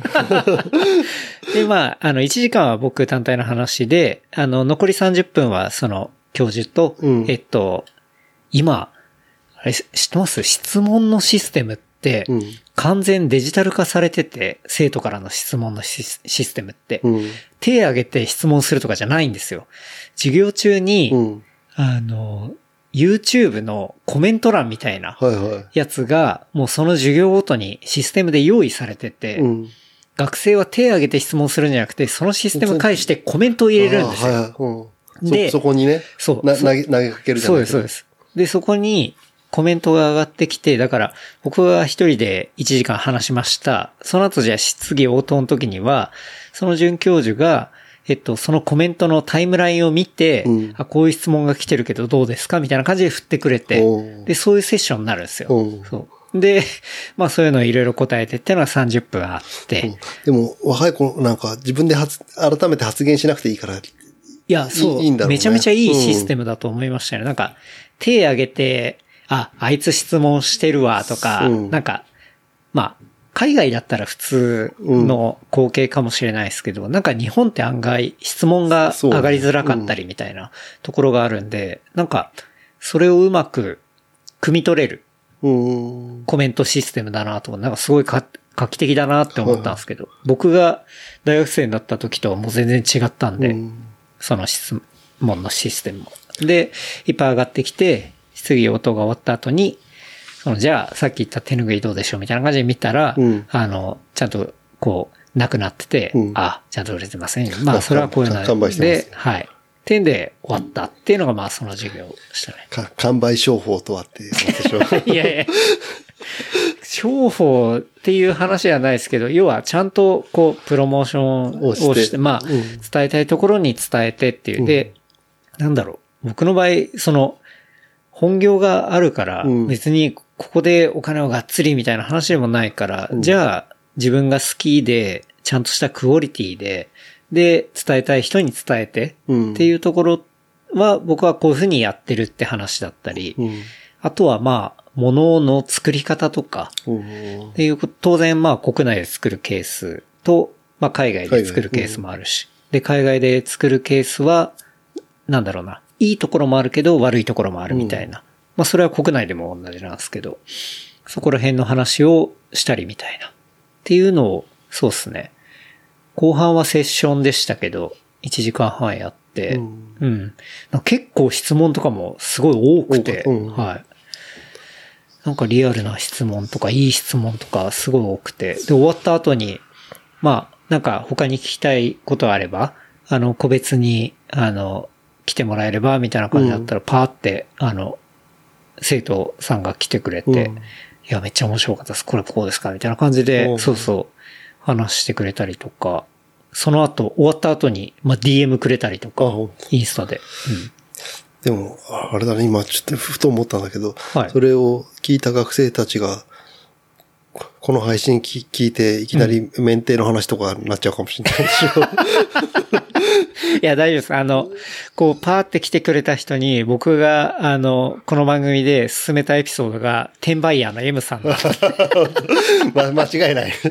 間違いないでしとりあえず、これ、あの、結構、あの、評判、まあみんなから、いろいろあったから、そうそう、聞いてみたらいいんじゃない？みたいな感じで。そうそういうの、そういうの聞いてもらえた。はいうんなんで、そうそう、フォローもしてくれたり。なんかやっぱ、ああいう若いことあって、まあ教えたりとか、うん。まあその教えるっていうのも、一般的なことを教えるんじゃなくて僕が体験したことを話すっていうのは、なんかすごく自分自身の整理にもなるし、し刺激にもなるよね。面白かったっすね。もうやっぱ、会会社で仕事してて、やっぱ教教える子、わ若い子とかやっぱ二十歳ぐらいの子とかも結構いるからさ、うん、うん。なんか改めて確認、まあよく言うことだけどさ、んなんか、せ整理して説明するわけだしさ、はい、はい。ねやっぱり、その、事故とかあっても困るしさ、うん。そうっすね。は反応も面白いしさ、うん。なんか普段しゃ喋らないうん。無口な子子が、うん。なんかすごいいい反応してくる時とかもあるしさ、はいまあ何も反反応ないやつもいるけど、ん。うん。そう。だから、まあ、メインの仕事の方の質問もあったりとかして、うん。あとは特に、む関西だと2回生って言うんですよね。2年生のことをあ、そう、そうなんだ。はい。うん何回生って言うんですけど、2回生とかが一番多かったんで、まあ、あとは就活の話とかうんっていうのがあったりもしましたね。なんか、やりたいことがあんまり見つからないみたいな話とか。選択肢も多すぎるんだろうしね。うん。でも、学生のうちにやりたいこと分かってるやつの方がレアだと思うよって話をしましたけどね。なんかもう、な、なくないっすか？いろんな目線あるんだろうけども、日本終わりっしょみたいな学生多いっすさ。そんな目線の子多いんすか？聞くよ、やっぱり。へえ。マジっすか、うん、学生とか。は前田も、俺のその空調の方の仕事で来てる。子とかもなんか、はい今、今3年って言ってたのかな？なんか海外で仕事したくて金貯めてんです、みたいな感じで。とりあえず、とりあえず行けるはい。金を貯めてるって言って、なるほどそその時もやっぱり言ってたもんね、もう、日本でず長く働ける気がしないみたいな感じうで。ん。いや、もう終わりですよ、みたいな。なるほどね。まあね。結構、そっか。まああんまり将来を感じてないというか、絶望感みたいな、まあうっすら絶望感みたいなものがあるってことですね。うんまあや、やる仕事とかにもよるんだろうけどうん、すべ、てがダメだとは思わないんだけど、うんうんなるほどね。なんか、あれですね。その、まあ、若い子が、この国に対してそういう絶望感を持ってるっていうのは、まあ、シンプルに辛いですよね。辛い、辛い。うん。僕も別にそんな希望満々持ってるってわけじゃないですけうんど、あんまり就活の時にはそこまでの絶望感っていうのはなかったからな。まあでも、まあ、まあもちろん、海海外でやって、世界で働くっていうのうんは、すごいいいことだと思うんですよ。日本に固執しないでね、やるのはいいと思うけど。ただもう、俺なんかもう、老老後だからさ、もう今からその世界を、まあね。に視野を広げるってやっぱちょっともうできないからさ。いや、わかんないです。や、やれなくはないのかもしれないけど、その、ちょっと冒険するうん。ガッツはちょっともうないかな。もう世界に、あげおであげあげを布教する。そう。そう。か、髪をノットあげようって言えばいいんでしょ。そう。あね、そう。でもなんか、そう、すごくいい機会を与えていただいて、うん、楽しかったですね。では、でもあの写真が送られてきた時でもう手拭いの話より面白くてしょうがなかった。そう、その裏で手拭いやりつつ、みたいな。はい。授業中にそのソールドを確認するっていうのは僕は完全に初めてだったんで。そううんで、そこを、その聞いてくれてる、こう、生徒とね、うん。共有するっていう。はいセカンドロットで学生が買ってくれるといいね。あ、確かに。うんそうっすね。なこともありましたけど、パタゴニアからね、その授業の授業話に授業の話まで。まあパタゴニアの話じゃないね。短パンの話短です。パンの話。まあ、まあ俺も、ケンタロウも今短パン履いてそうですね。はい。水木さん履いてる今の短パンは何なんですか？俺はもう、あれだよ、もう、スタンプスタンプですよ。あ、原山さんの。はい。はい。もう、もう大体これです。大体それで。ううん。ん。っていうか、まだ、まあ、ババギーズショーツも大好きで履くんだけど、はいそこまで暑くないかなっていう感じうんもうんあるし、うん。なるほどね。あと、ちょっと今、おお股にちょっと問題があってさ、あの、ちょっと、あの、メッシュサポーターがちょっはいと不安なとこがあって,、あってさ、お股に不安っていうのは、何が起きたんですか？お 股がさ、いちょっと、お股が大変なことにななっちゃってさ、どうしたんですか？チンチンなくなっちゃったんですか？ちん、ちん、ちんちんは元気なの？はい。聞いてない。ちん、ちんちんは変わらず元気なんだけど、はいその、いなんつったらいいの？この、この、V。V、V、V、V と I って言ったらいいのかな ?VIO の V と I の辺にさ、はいちょっと週末、ちょっとだいぶ汗かくシーンがあって、うん。ちょっとあ汗もができちゃったんだよね。うんおおお股に。はい。それはな、なんとなくちょっと、ひひりつくなっていう感じは、ちょっとあったんだけど、それをね、いつは月曜の夜かな火曜の朝っつったらいいのかな、ん多分寝てる間にめちゃくちゃ痒かったみたいで、すごい寝てる時かきむしちゃった。ああ、無意識で。そうそうはい。たらもう朝起きたらもう真っ赤っかなわけ。お、お、お股が。はい。ま、ま、まあ、ちんちんは綺麗なんだよ。でもその、お、おま、お股つつか、はいその、い、はい稲荷の奥という奥奥というかさ奥稲荷が奥稲荷とか、あと、横稲荷とかさ。はい。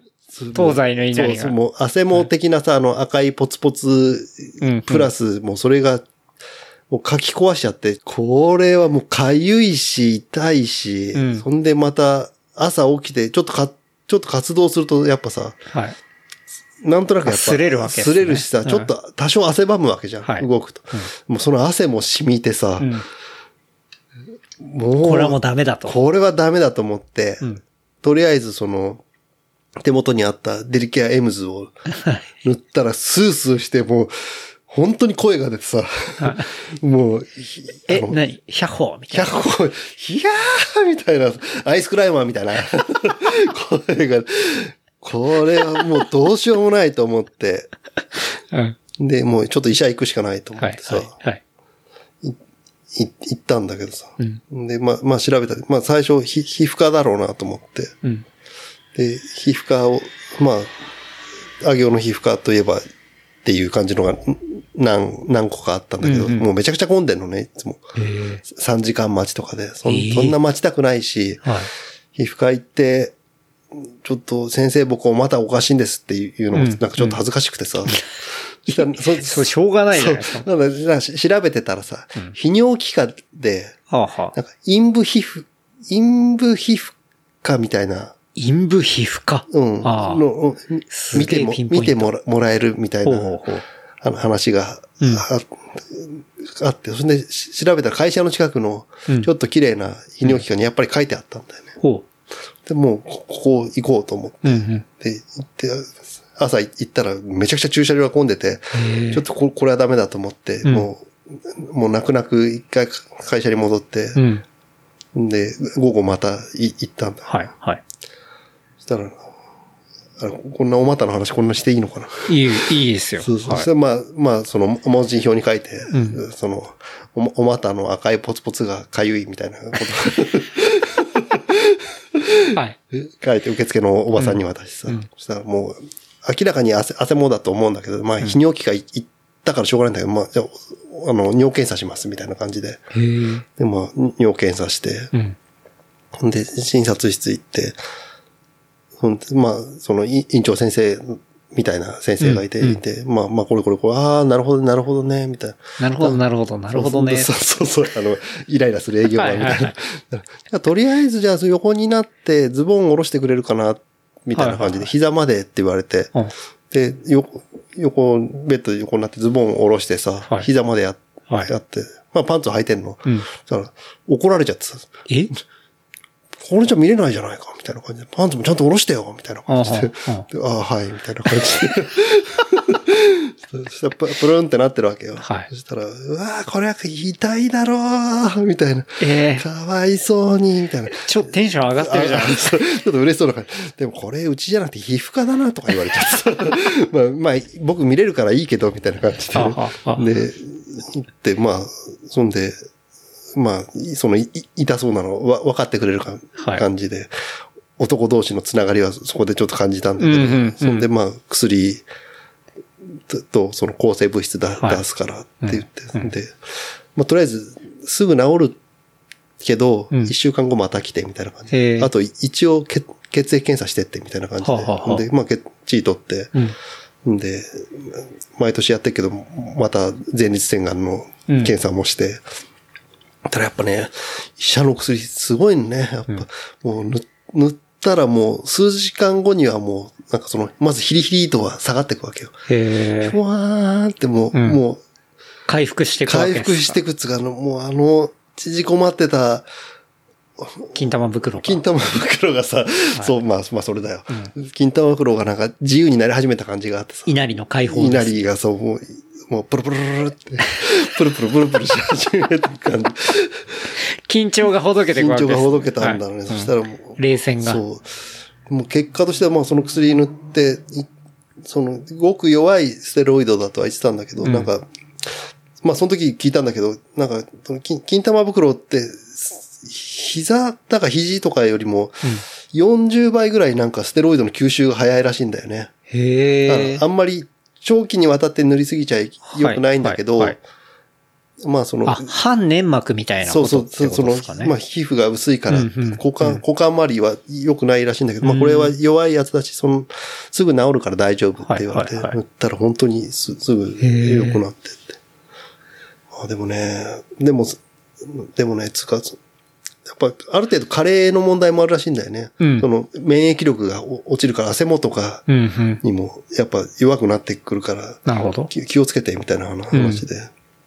で、さらにまた調べたの、俺。はいその、か会社戻って、おまた抑えながら。なんか、まあその時、てか、まあ大体、いユニクロのエアリズム入ってたんだけどさ、うんうんあれ良くないらしいんだよね。あ、そうなんですかエアリズムで、まあ、あの、ヒートテックとかもよく冬になるとさ、はい山はダメよっていうのとよく話題になるんだけど、はいはいはい。なんかなんか汗冷えするとあか汗冷えつか、汗を吸う、吸うんだけど、結局冷温が入ってるから、なんか、はいそ速乾はしないみたいな話で、ほうほうほうほううん結局む蒸れるんだっていう話で。なるほど。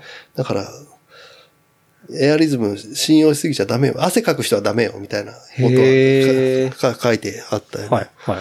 そこでもう、もう、その病院行った後にそれ見たからさ、もう、速攻家帰って、もう、エアリズム全部捨てました。まあ、半分捨てた。また冬履くかもしれないから。いや、いや、まあ、でも、ととりあえずあの、 HERENESS のメリノウールのパンパンツ履いてるももう、もう、なんとなくもうそれだけで安心しちゃって、やっぱメリノウールいいわ、みたいなか感じ。いや、だから僕も メッセージしたじゃないですか。絶対パンツはメリノに変えた方がいいですよ、つって。うんなんか、なんかスースースー、スースーじゃないけど、風抜ける感じするし、とか思って。でも、でももう一枚、翌日も必要だったんだけど、うんちょっと慌てて買う買うのは間に合わないと思って、うん。またか会社の帰りに今度ワークマン行って、はい。あの、冷涼速速乾うん。素材の、あの、またパンツ買って。でそれはメリノではないそれですはメリノじゃない。まあ、まあ、とりあえず、とりあえず、そ速乾性が大事かなと思って。はい、はい、はい。なるほどね。でも、確かにね、エアリズムよりはうん。全然、なんか、いや、どもう、ドライ、ドライ感があるっていうか、今ね、もう、金、金玉袋が密着しないというかさ、うんいつもサラサラしてる感じが。はまあ、薬塗ってんだけどね。うん。いや、僕もパンツはメリノしか履いてないですね、もう。ここ、最近は。まあでもね、言ってもね、言っても郊外のサラリーマンはあんな5000円のパンツそんなにいっぱい買えないからさ。確かにな。でも僕なんかアマゾンのセールで、今、アイスブレーカーの、うん。あのやうつんをもうレギュラーにしてて、で、ヒアネスは一つ持ってて、っていう感じで履いてるのと、あとは、えっと、あんまり履かないですけど、アリエクスプレスで買ったメリノのボクサーパンツっていうのが、ちょっと古いやつが何個かあって、うん。それはまあ足りなくなった時に貼る、履くぐらいっうん。ていう感じなんで、そう、正直メリノ以外のパンツがなくて、うん。そう、もう完全に、そうですね、メリノウールのやつしか履かない体制にはなってますね。うん。まあ、パン、パンツの、でも、でもまた話ちょっと戻るけどさ、バギーズショーツはさ、あの、メッシュのインナーがついてるからさ、本当に暑い時とか何も履かないで、やっぱそれだけうん履いてるわけだからさ。はい。でもなんか、あれだとやっぱす擦れちゃってまた、おお股大丈夫かな？俺のお股。だあれも正直、スイムウェアじゃないですか。まあまあそうね。もともとは。水水着だからね。はいだから、一日、こう、履くようなことはあんまり想定してないんじゃないかなと思いますけどね。メッメッシュが、の目が荒すぎてさ、うん。俺のせがれをいじめるんじゃないかって。そうですね。だパンツはやっぱ圧倒的に、なんだろうな、パンツに限らず、下着うん。周りは、メリノウールし、ばっかん、なんだかんだ最終的になってますね。うん。寝る時とかも、僕あの、ヒアネスのかなり肌触りのいいメリノウールのやつ、ね、ランウェアで出してたりしますけど、あれ普段から着てたりしますね。まあでも、でもさ、俺もその、ヒアネスのその、メリノのさ、その、トランクス、ボクサートランクスで入ってた、なんか年取ったからなのかし、わかんないけどさ、あの、丈の長さとかさ、うん股上の深さがなんかすごい落ち着くんだよな。ああ、なんか、ローライズの方がいいとかって思ってたんだけど、なんかあれはあれでなんか深くてすごい安心するなってそう。思ったね。確かに年齢に応じた、こう、ボクサーパンツの丈の気持ちいい感じってありますよね。そう。そう、もうさ僕も確かに若い時は、割とローライ詰めで、あの、裾も短い方が好きでしたけど今なんだかんだ長い方が好きそう。そうだよね。長くて股上しっかりあるぐらいの方があ、の、うん。バカボンみたいな感じのさ。そこまではいかないけど、なんかちゃんとあった方が安心するっうん。ていうのはありますね。うん。まあちょっとヒアネス1枚しかないんで、もし、おまた、俺のおまた心配してくれることがあれば、ヒアネスさんお待ちしてますんで。そうね。あの、水木さんの金玉が草間弥生になってるので。まあもうもうでも、でも、まあ、それこそでも薬塗ったからもうすぐ治ったもんね。うん。うん。よかった。すごい、すごい。まあでも、ちょ、ちょっとカットしたけどね。え？あの、カット？その、通気性を良くするために。ああ、うん。毛をね。そうそうそう。毛はそうですね。毛が一番ややこしいんで。うんうん。なんか薬塗る塗る時も邪魔だったしさ。うんももじゃもじゃしてっからさ。うん。いや、まあ僕はまあ、水木さんに勧めたのは毛を剃るのと、あとはまあ、パイプカット。パイプカットって言ってたね。パイプカットなんて今時あんのかよって思って、そこの病院のホームページ見たら、パイプカットって書いてあった。でも今のパイプカットって、うんその、竿をどうこうじゃなくて、要はあの、清掃の方ですよね。うんそう。要は精子が出ないように、うんそこの奥を単純に紐で結ぶっていうだけの話です。はい。もう、む、むす、結ぶんほどけばまた復活するもんだね。いや、どうなんだろそう。ほどいたら復活するかわかんないですけど、要はその、精子が出ないようにするのをパイプカットっていうらしいですね。それ、全く出ないのその液体たるものも出なくなるのかな？液体とかは出るんですけど、その中に精子が含まれない。含まれない。はい。うん。じゃあその、あの、射精感はあるのね。射精感はあるんじゃないですか。おそらく。じゃあ、じゃあいいね。じゃあ何いいや、もうあれ、やっぱ、男、男たるものはさ。やでもまあ確かにさ、それがなくなっちゃったらあれなんで、そうそう。なんか、そう、そういう界隈で言うパイプカットってちょっと、あの、一般の人がイメージする、うんあの、カットとは全然違うっていうことはそそうそう、だいぶ昔に調べて、そう、知ったっていうのはありますけど。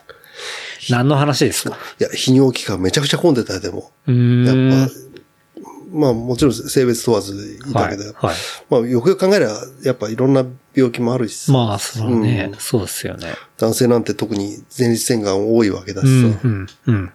すごい、確かにす。ごい混んでたな。まあ他人事じゃないですかそうそう。らね。一応、来来月も、ま毎年人間ドック行ってんだけどさ、うん来月も行ってまた検査するんだけど、うん。まあそんなね、水木さんの金玉話。そうそう、また僕、なんでおまたの短パンからそうそう、短パンから。短パンから大股話になりましたけど、そんなね、玉の話から、そう。うんたたまにはいいよね。たまにはね、また女性ファンが減っちゃうけど。そうですね。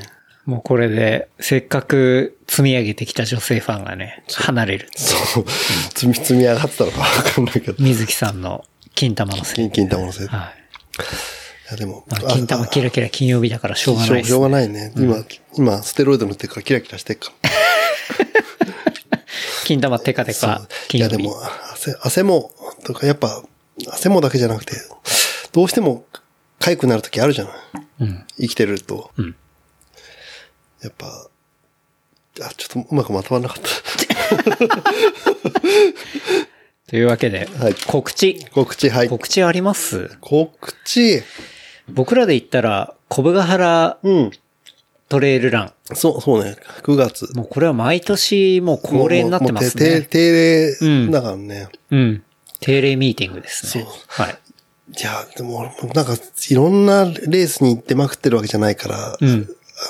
よくわかんないけど、なんかあんなにアットホームな、いい感じのローカルレースってないんじゃないかってなって思うんだけど、まあ、幸いなことに毎回天気がいいからさ、そうですね。うん。あ確かに。れだけど、でもやっぱ、その年一で会う、まあ僕はずっと昔からね、あの学生の時からつながりがある栃木メンバーにも、うん。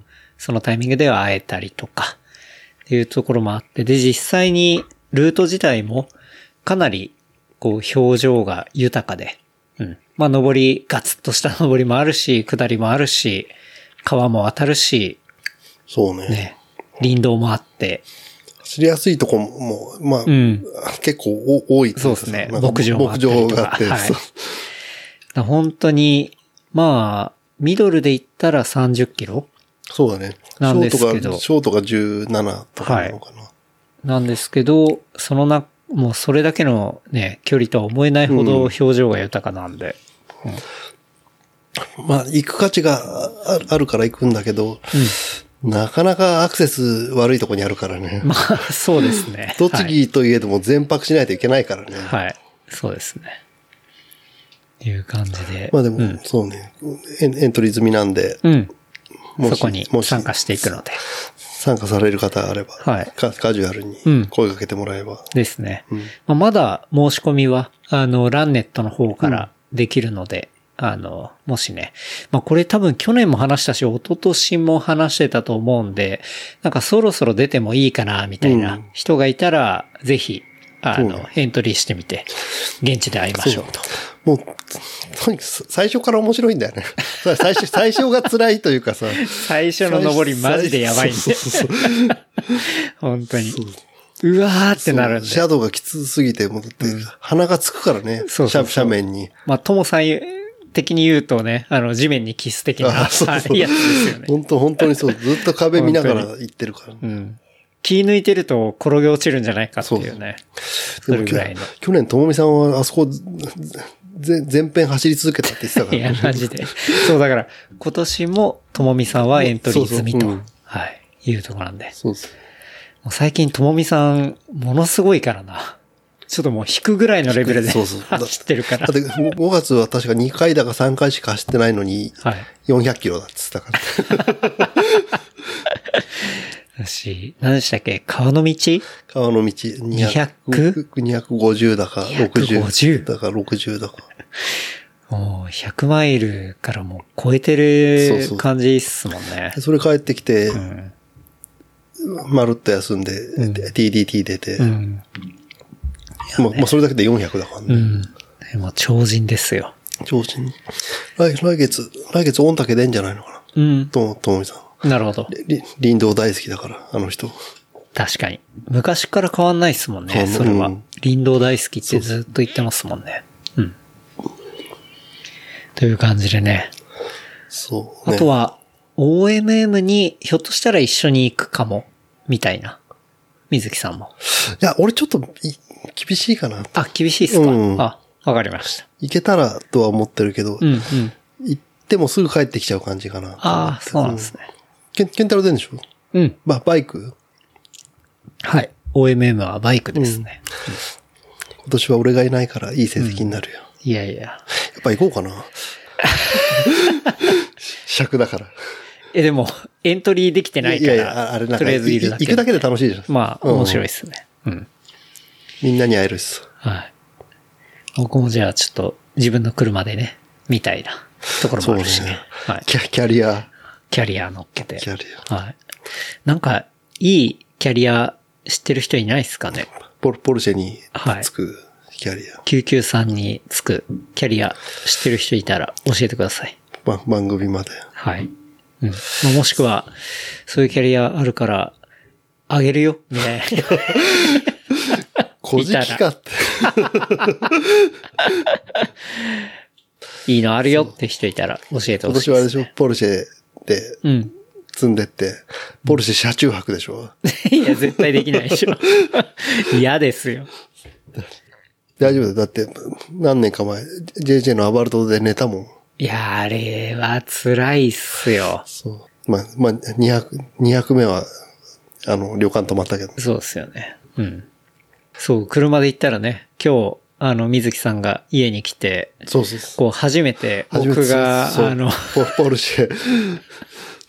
僕が水木さんを乗せるっていう、まあ、ちょろっと家の周りですけどね。いや、そうだけどさ、だっていつも車出し、出してさ、はいもうなんなら、逆方向なのにここまで迎えに来来たりとかしてたあの、ケンタロウが車を買って、はい。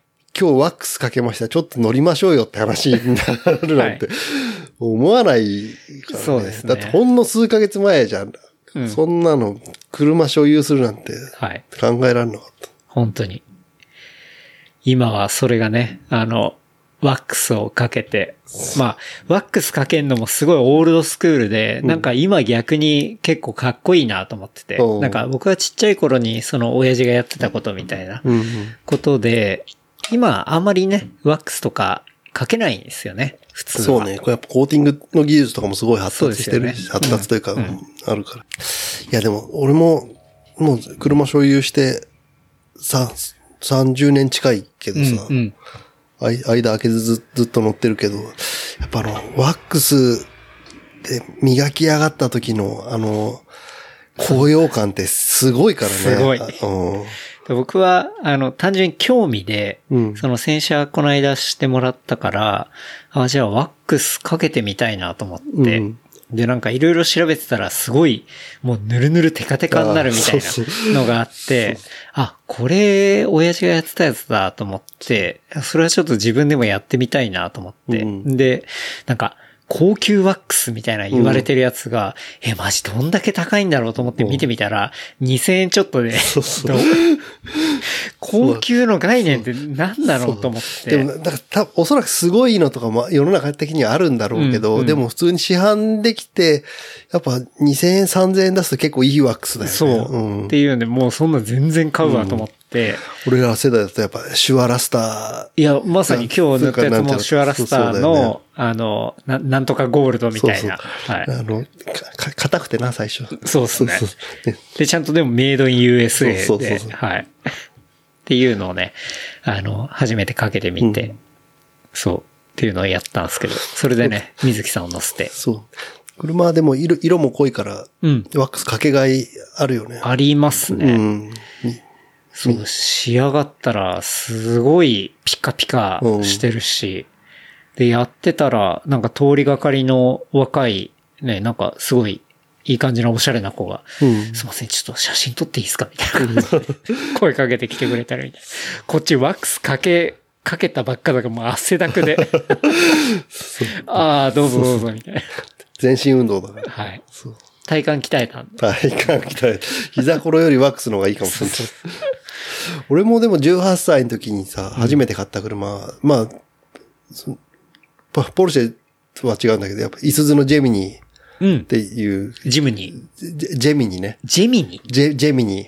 はあ。まあ、あの、普通の普通のセダンだよね。中古で、当時先輩の奥さんが乗ってたやつを。鈴木のジムニーじゃなくて、イスズのジェムニー。ジェミニーね。ジェミニー。ジェミニーを買ってネイネイビーのはいセセダン買って、はい 5, 5万円で買って。いや、す、はい。5万まあまあ結果として2ヶ月後に3万円で売ったんだけどさ。はい。すごい。そう、でも、同じ、同じような色だったなと思って。うんうんうん今日、今日。深めのネイビーでそうそうそう。今日見て思ったね。うん。まあ、ちなみに俺、でもその車に2ヶ月で3万円で、あの、はい。トヨトヨタの当時はや流行ってたステーションワゴンを買うときに下取りに出したんだけど、3万円で。はい。そしたらなんか、いつだっけな、売ってからね、2ヶ月ぐらいしたら静岡県警から電話かかってきて。なんか、ぬ沼津港に沈んでます。みたいな感じ。どうそれを引き取りに来いっていう話でさ、いやいや、わ使われ方してるんですか？それ、それは、あの、ディーラーに下取りに出した車なんでって言って、そのディーラーの連絡先行って、俺も激怒りで電話して、はい。そしたらなんか、ディーラーの営業マンが、まあ、もう、もう、もはやじ、あの、時効だからあれなんだはい。埼玉トヨペットのはい。営業マンがなんか、そのまま自自社で流さないで、はい。ななんかちょっと怪しい中古車屋に流したらしいんだよね。自分の小遣い稼ぎだったはいはいはい。にしたっぽくてうん。そんでなんか、ちょ、ちょっと高そうなメロン持って謝り来たけど。なるほど。うん。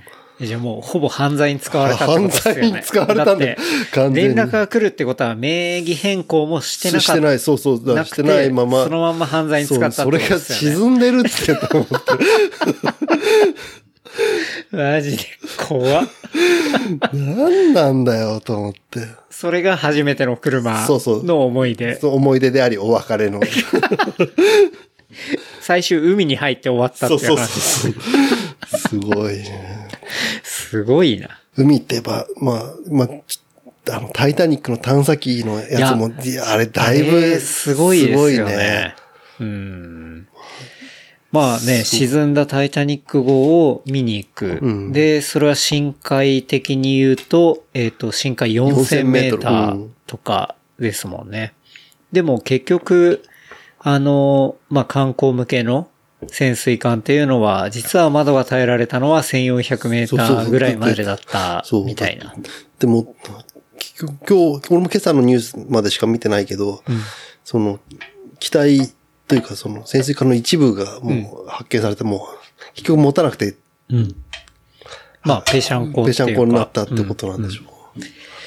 いや、だってその前、ペシャンコになる前にもなんか酸素が足りるのかそうそうそうそううんぬんみたいな話があったし。なんかずっと、あなんか、あや怪しいみたいな話はずっとあったとか。うんうんいや、まあ、しいや、正直、今の時代でいくと宇宙より深海の方が結構危ないっていうか未開な地な感じはしますよね。うんだって、4000メーターで行ける機体って多分深海4000でしたっけ、うんまあ、ああいうやつぐらいしかないし、未だに未知の部分っていうのはかなり多い。いや、そそれがさ、なんか、どう、どうなって、最終的に潰れたとか、こうん。最後になったのかわかんないけどさ、うん。一瞬でバツコーンって潰れたのかさ、うん。だんだん酸素がなくなって、とかさとかってのかん、もうその恐怖を考えたらさ、そうですね。まあ、窓が壊れる前の酸素が減ってく恐怖は、あの、普通に息ができなくなるって恐怖もあるし、でも、あと、窓が壊れて、もう入ってきたら多分一瞬で無理だと思いますよ。もうパーンってう。ん なると思うんで、圧力的に。しかも 5, 5人しか乗ってなくてさ、うん。いや、最悪ですよね。最悪、もう、なんかもう、あまりにも絶望的すぎて、ちょっと注,、注視したんだけどさ、もうキャンドル順よりも俺そずっとそっちの方が気になってたもん。CJ より。CJ より、代々木代々木公園でのこの間もなんかやってたらしいけど。はい、やってましたね。うんはい。順より気になったね。うん。なでんか、来来週フジテレビで、まあたまたまなんだけど、はい。タタイタニックややるらしいんだよね。ん。で、まあ一応テロップ流すみたいなのが書いてあった。っていうかまあ、その目的がタイ、ね、沈んだタイタニック号を見に行く、そう。探探検家と富豪が乗ってたんでしょはい。うーん、まあ、見たい気持ちはわかるけど、趣味がいいかっていうと、そうそうね。ちょっとよくわかんないな怖、いと思っちゃいましたけど探ね。探検家は突き、突き詰めるとそういうところになってっちゃうのかな。まあ、お金あって、三3500万だっけ？一人。うんうんってなったらそうなんじゃないですか。要は人ができない経験をしたいし、要はそれが成功すれば、タイタニック見たよっていうふうになる。まあ、それだけ見た男ですよみたいねな。うん。でも行くんだったら、上か下かで行ったら、まだ宇宙の方が僕は行きたいなと思いまそうそうすけどね。深海はちょっと怖いな。月か深海か。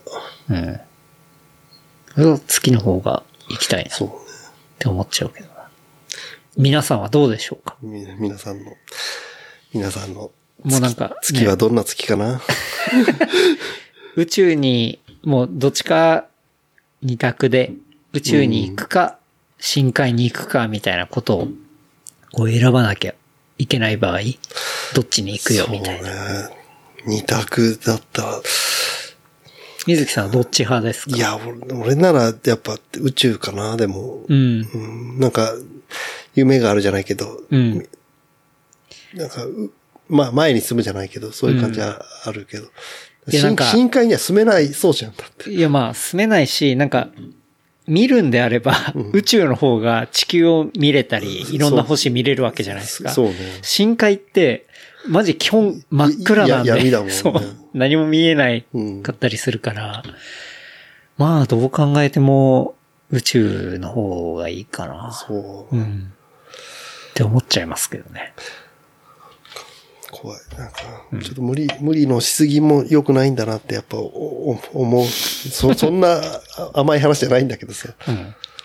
まあでもなんか、その危機管理担当者うんみたいなのが、こう、いや、ちゃんと機体をテストした方がいいですよ、みたいなうん。助言をした途端に解雇されたみたいなあ話とかもなんか今日、まあ本当かどうかわかんないですけど、なんか見たりしたんで、うん。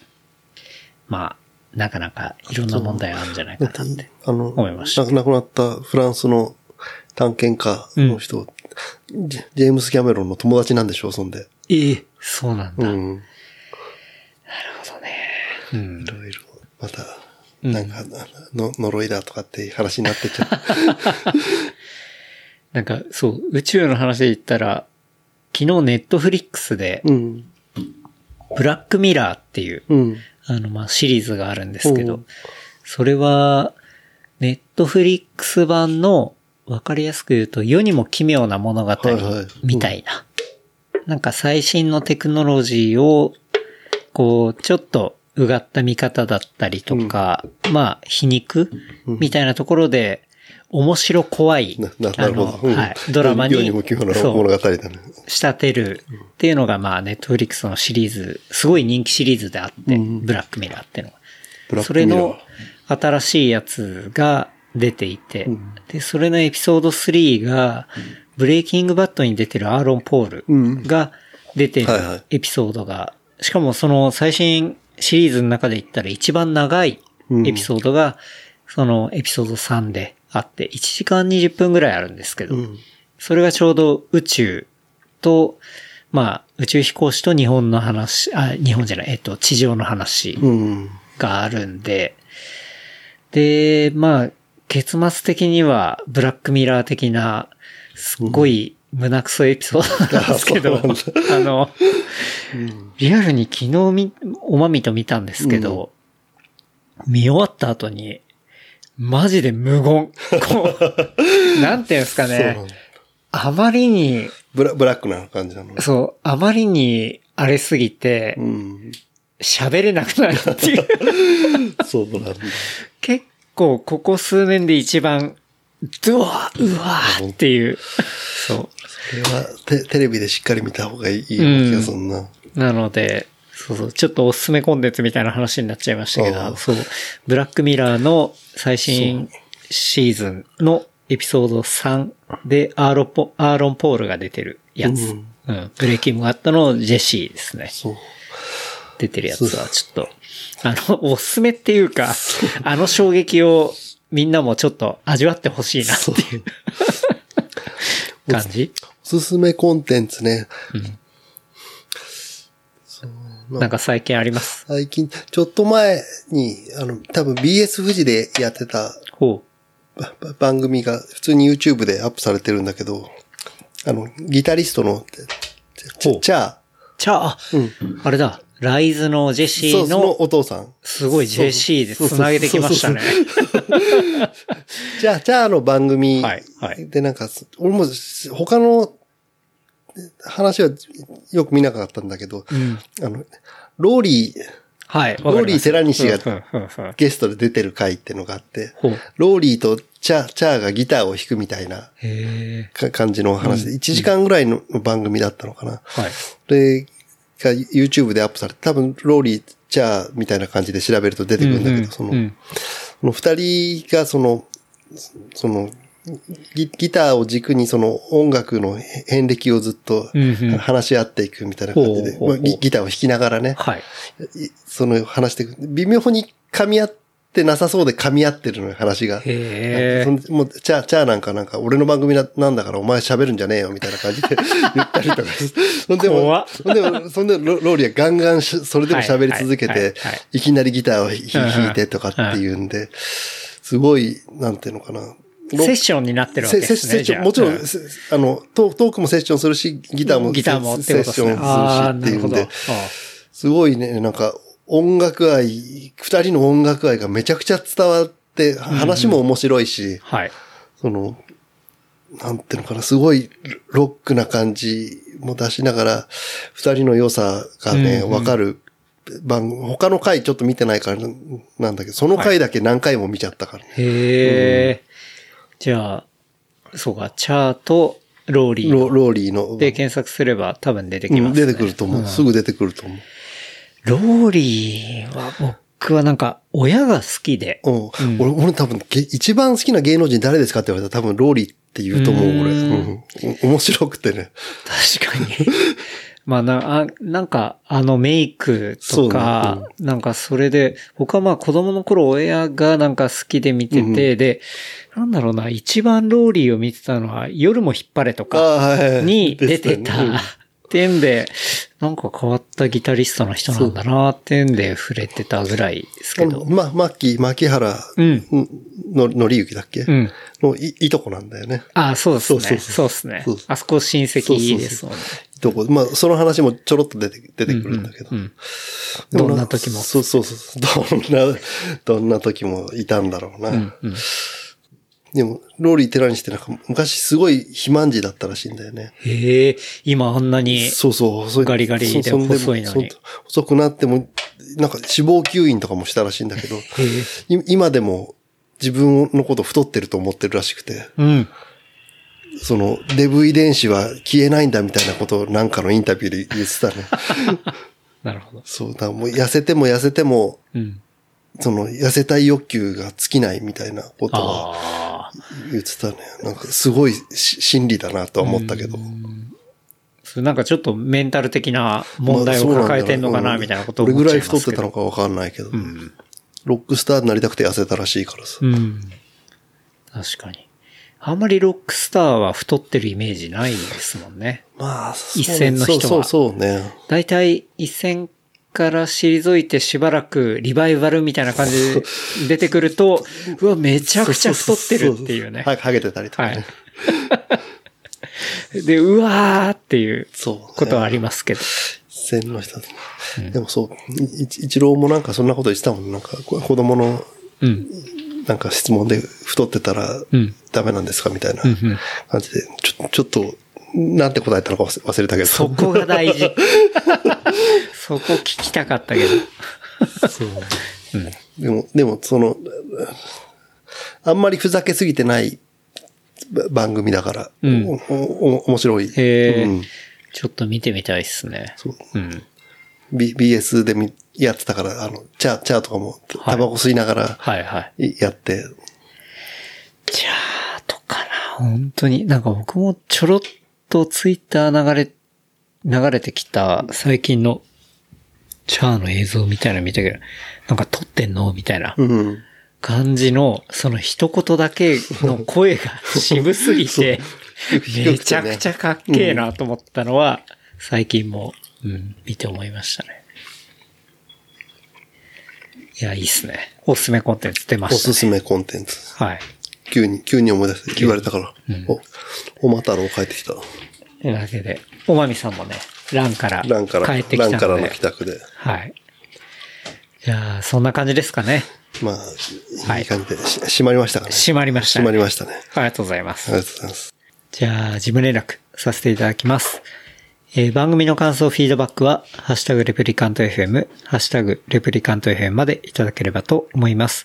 あとは、話した内容をまとめたショーノートは、レプリカント .fm で見ることできますので、こちらも合わせてチェックしてみてください。はい。ですね。まあ、ば冒頭の話になっちゃうけど、はい。カード入れ本当に欲しい方いたら、あの、あ、そうですね。ハッシュタグ2つ、ハッシュタグレプリカント FM と、ハッシュタグあげおであげあげを入れてもらって、熱いコメントを。コメントで、ははいい。私もチェックしますんで。うん。いや、これは激レアですから。結構ちゃんとしてっからね。ちゃんとしてますね。はい。あの、不正利用されないかも、クレジットカード。そうスキミング防止にもなるかもしれない。なるかもしれない。うんはい。というわけで、そう。プレゼントキャンペーンもね、うんやってますんで。はい。ぜひ、ふるってご応募ください。ですね。まあ、配信からだいたい1週間ぐらいで、まあ、あの、締め切ろうかなとは思うんで、まあ、その辺は、うん。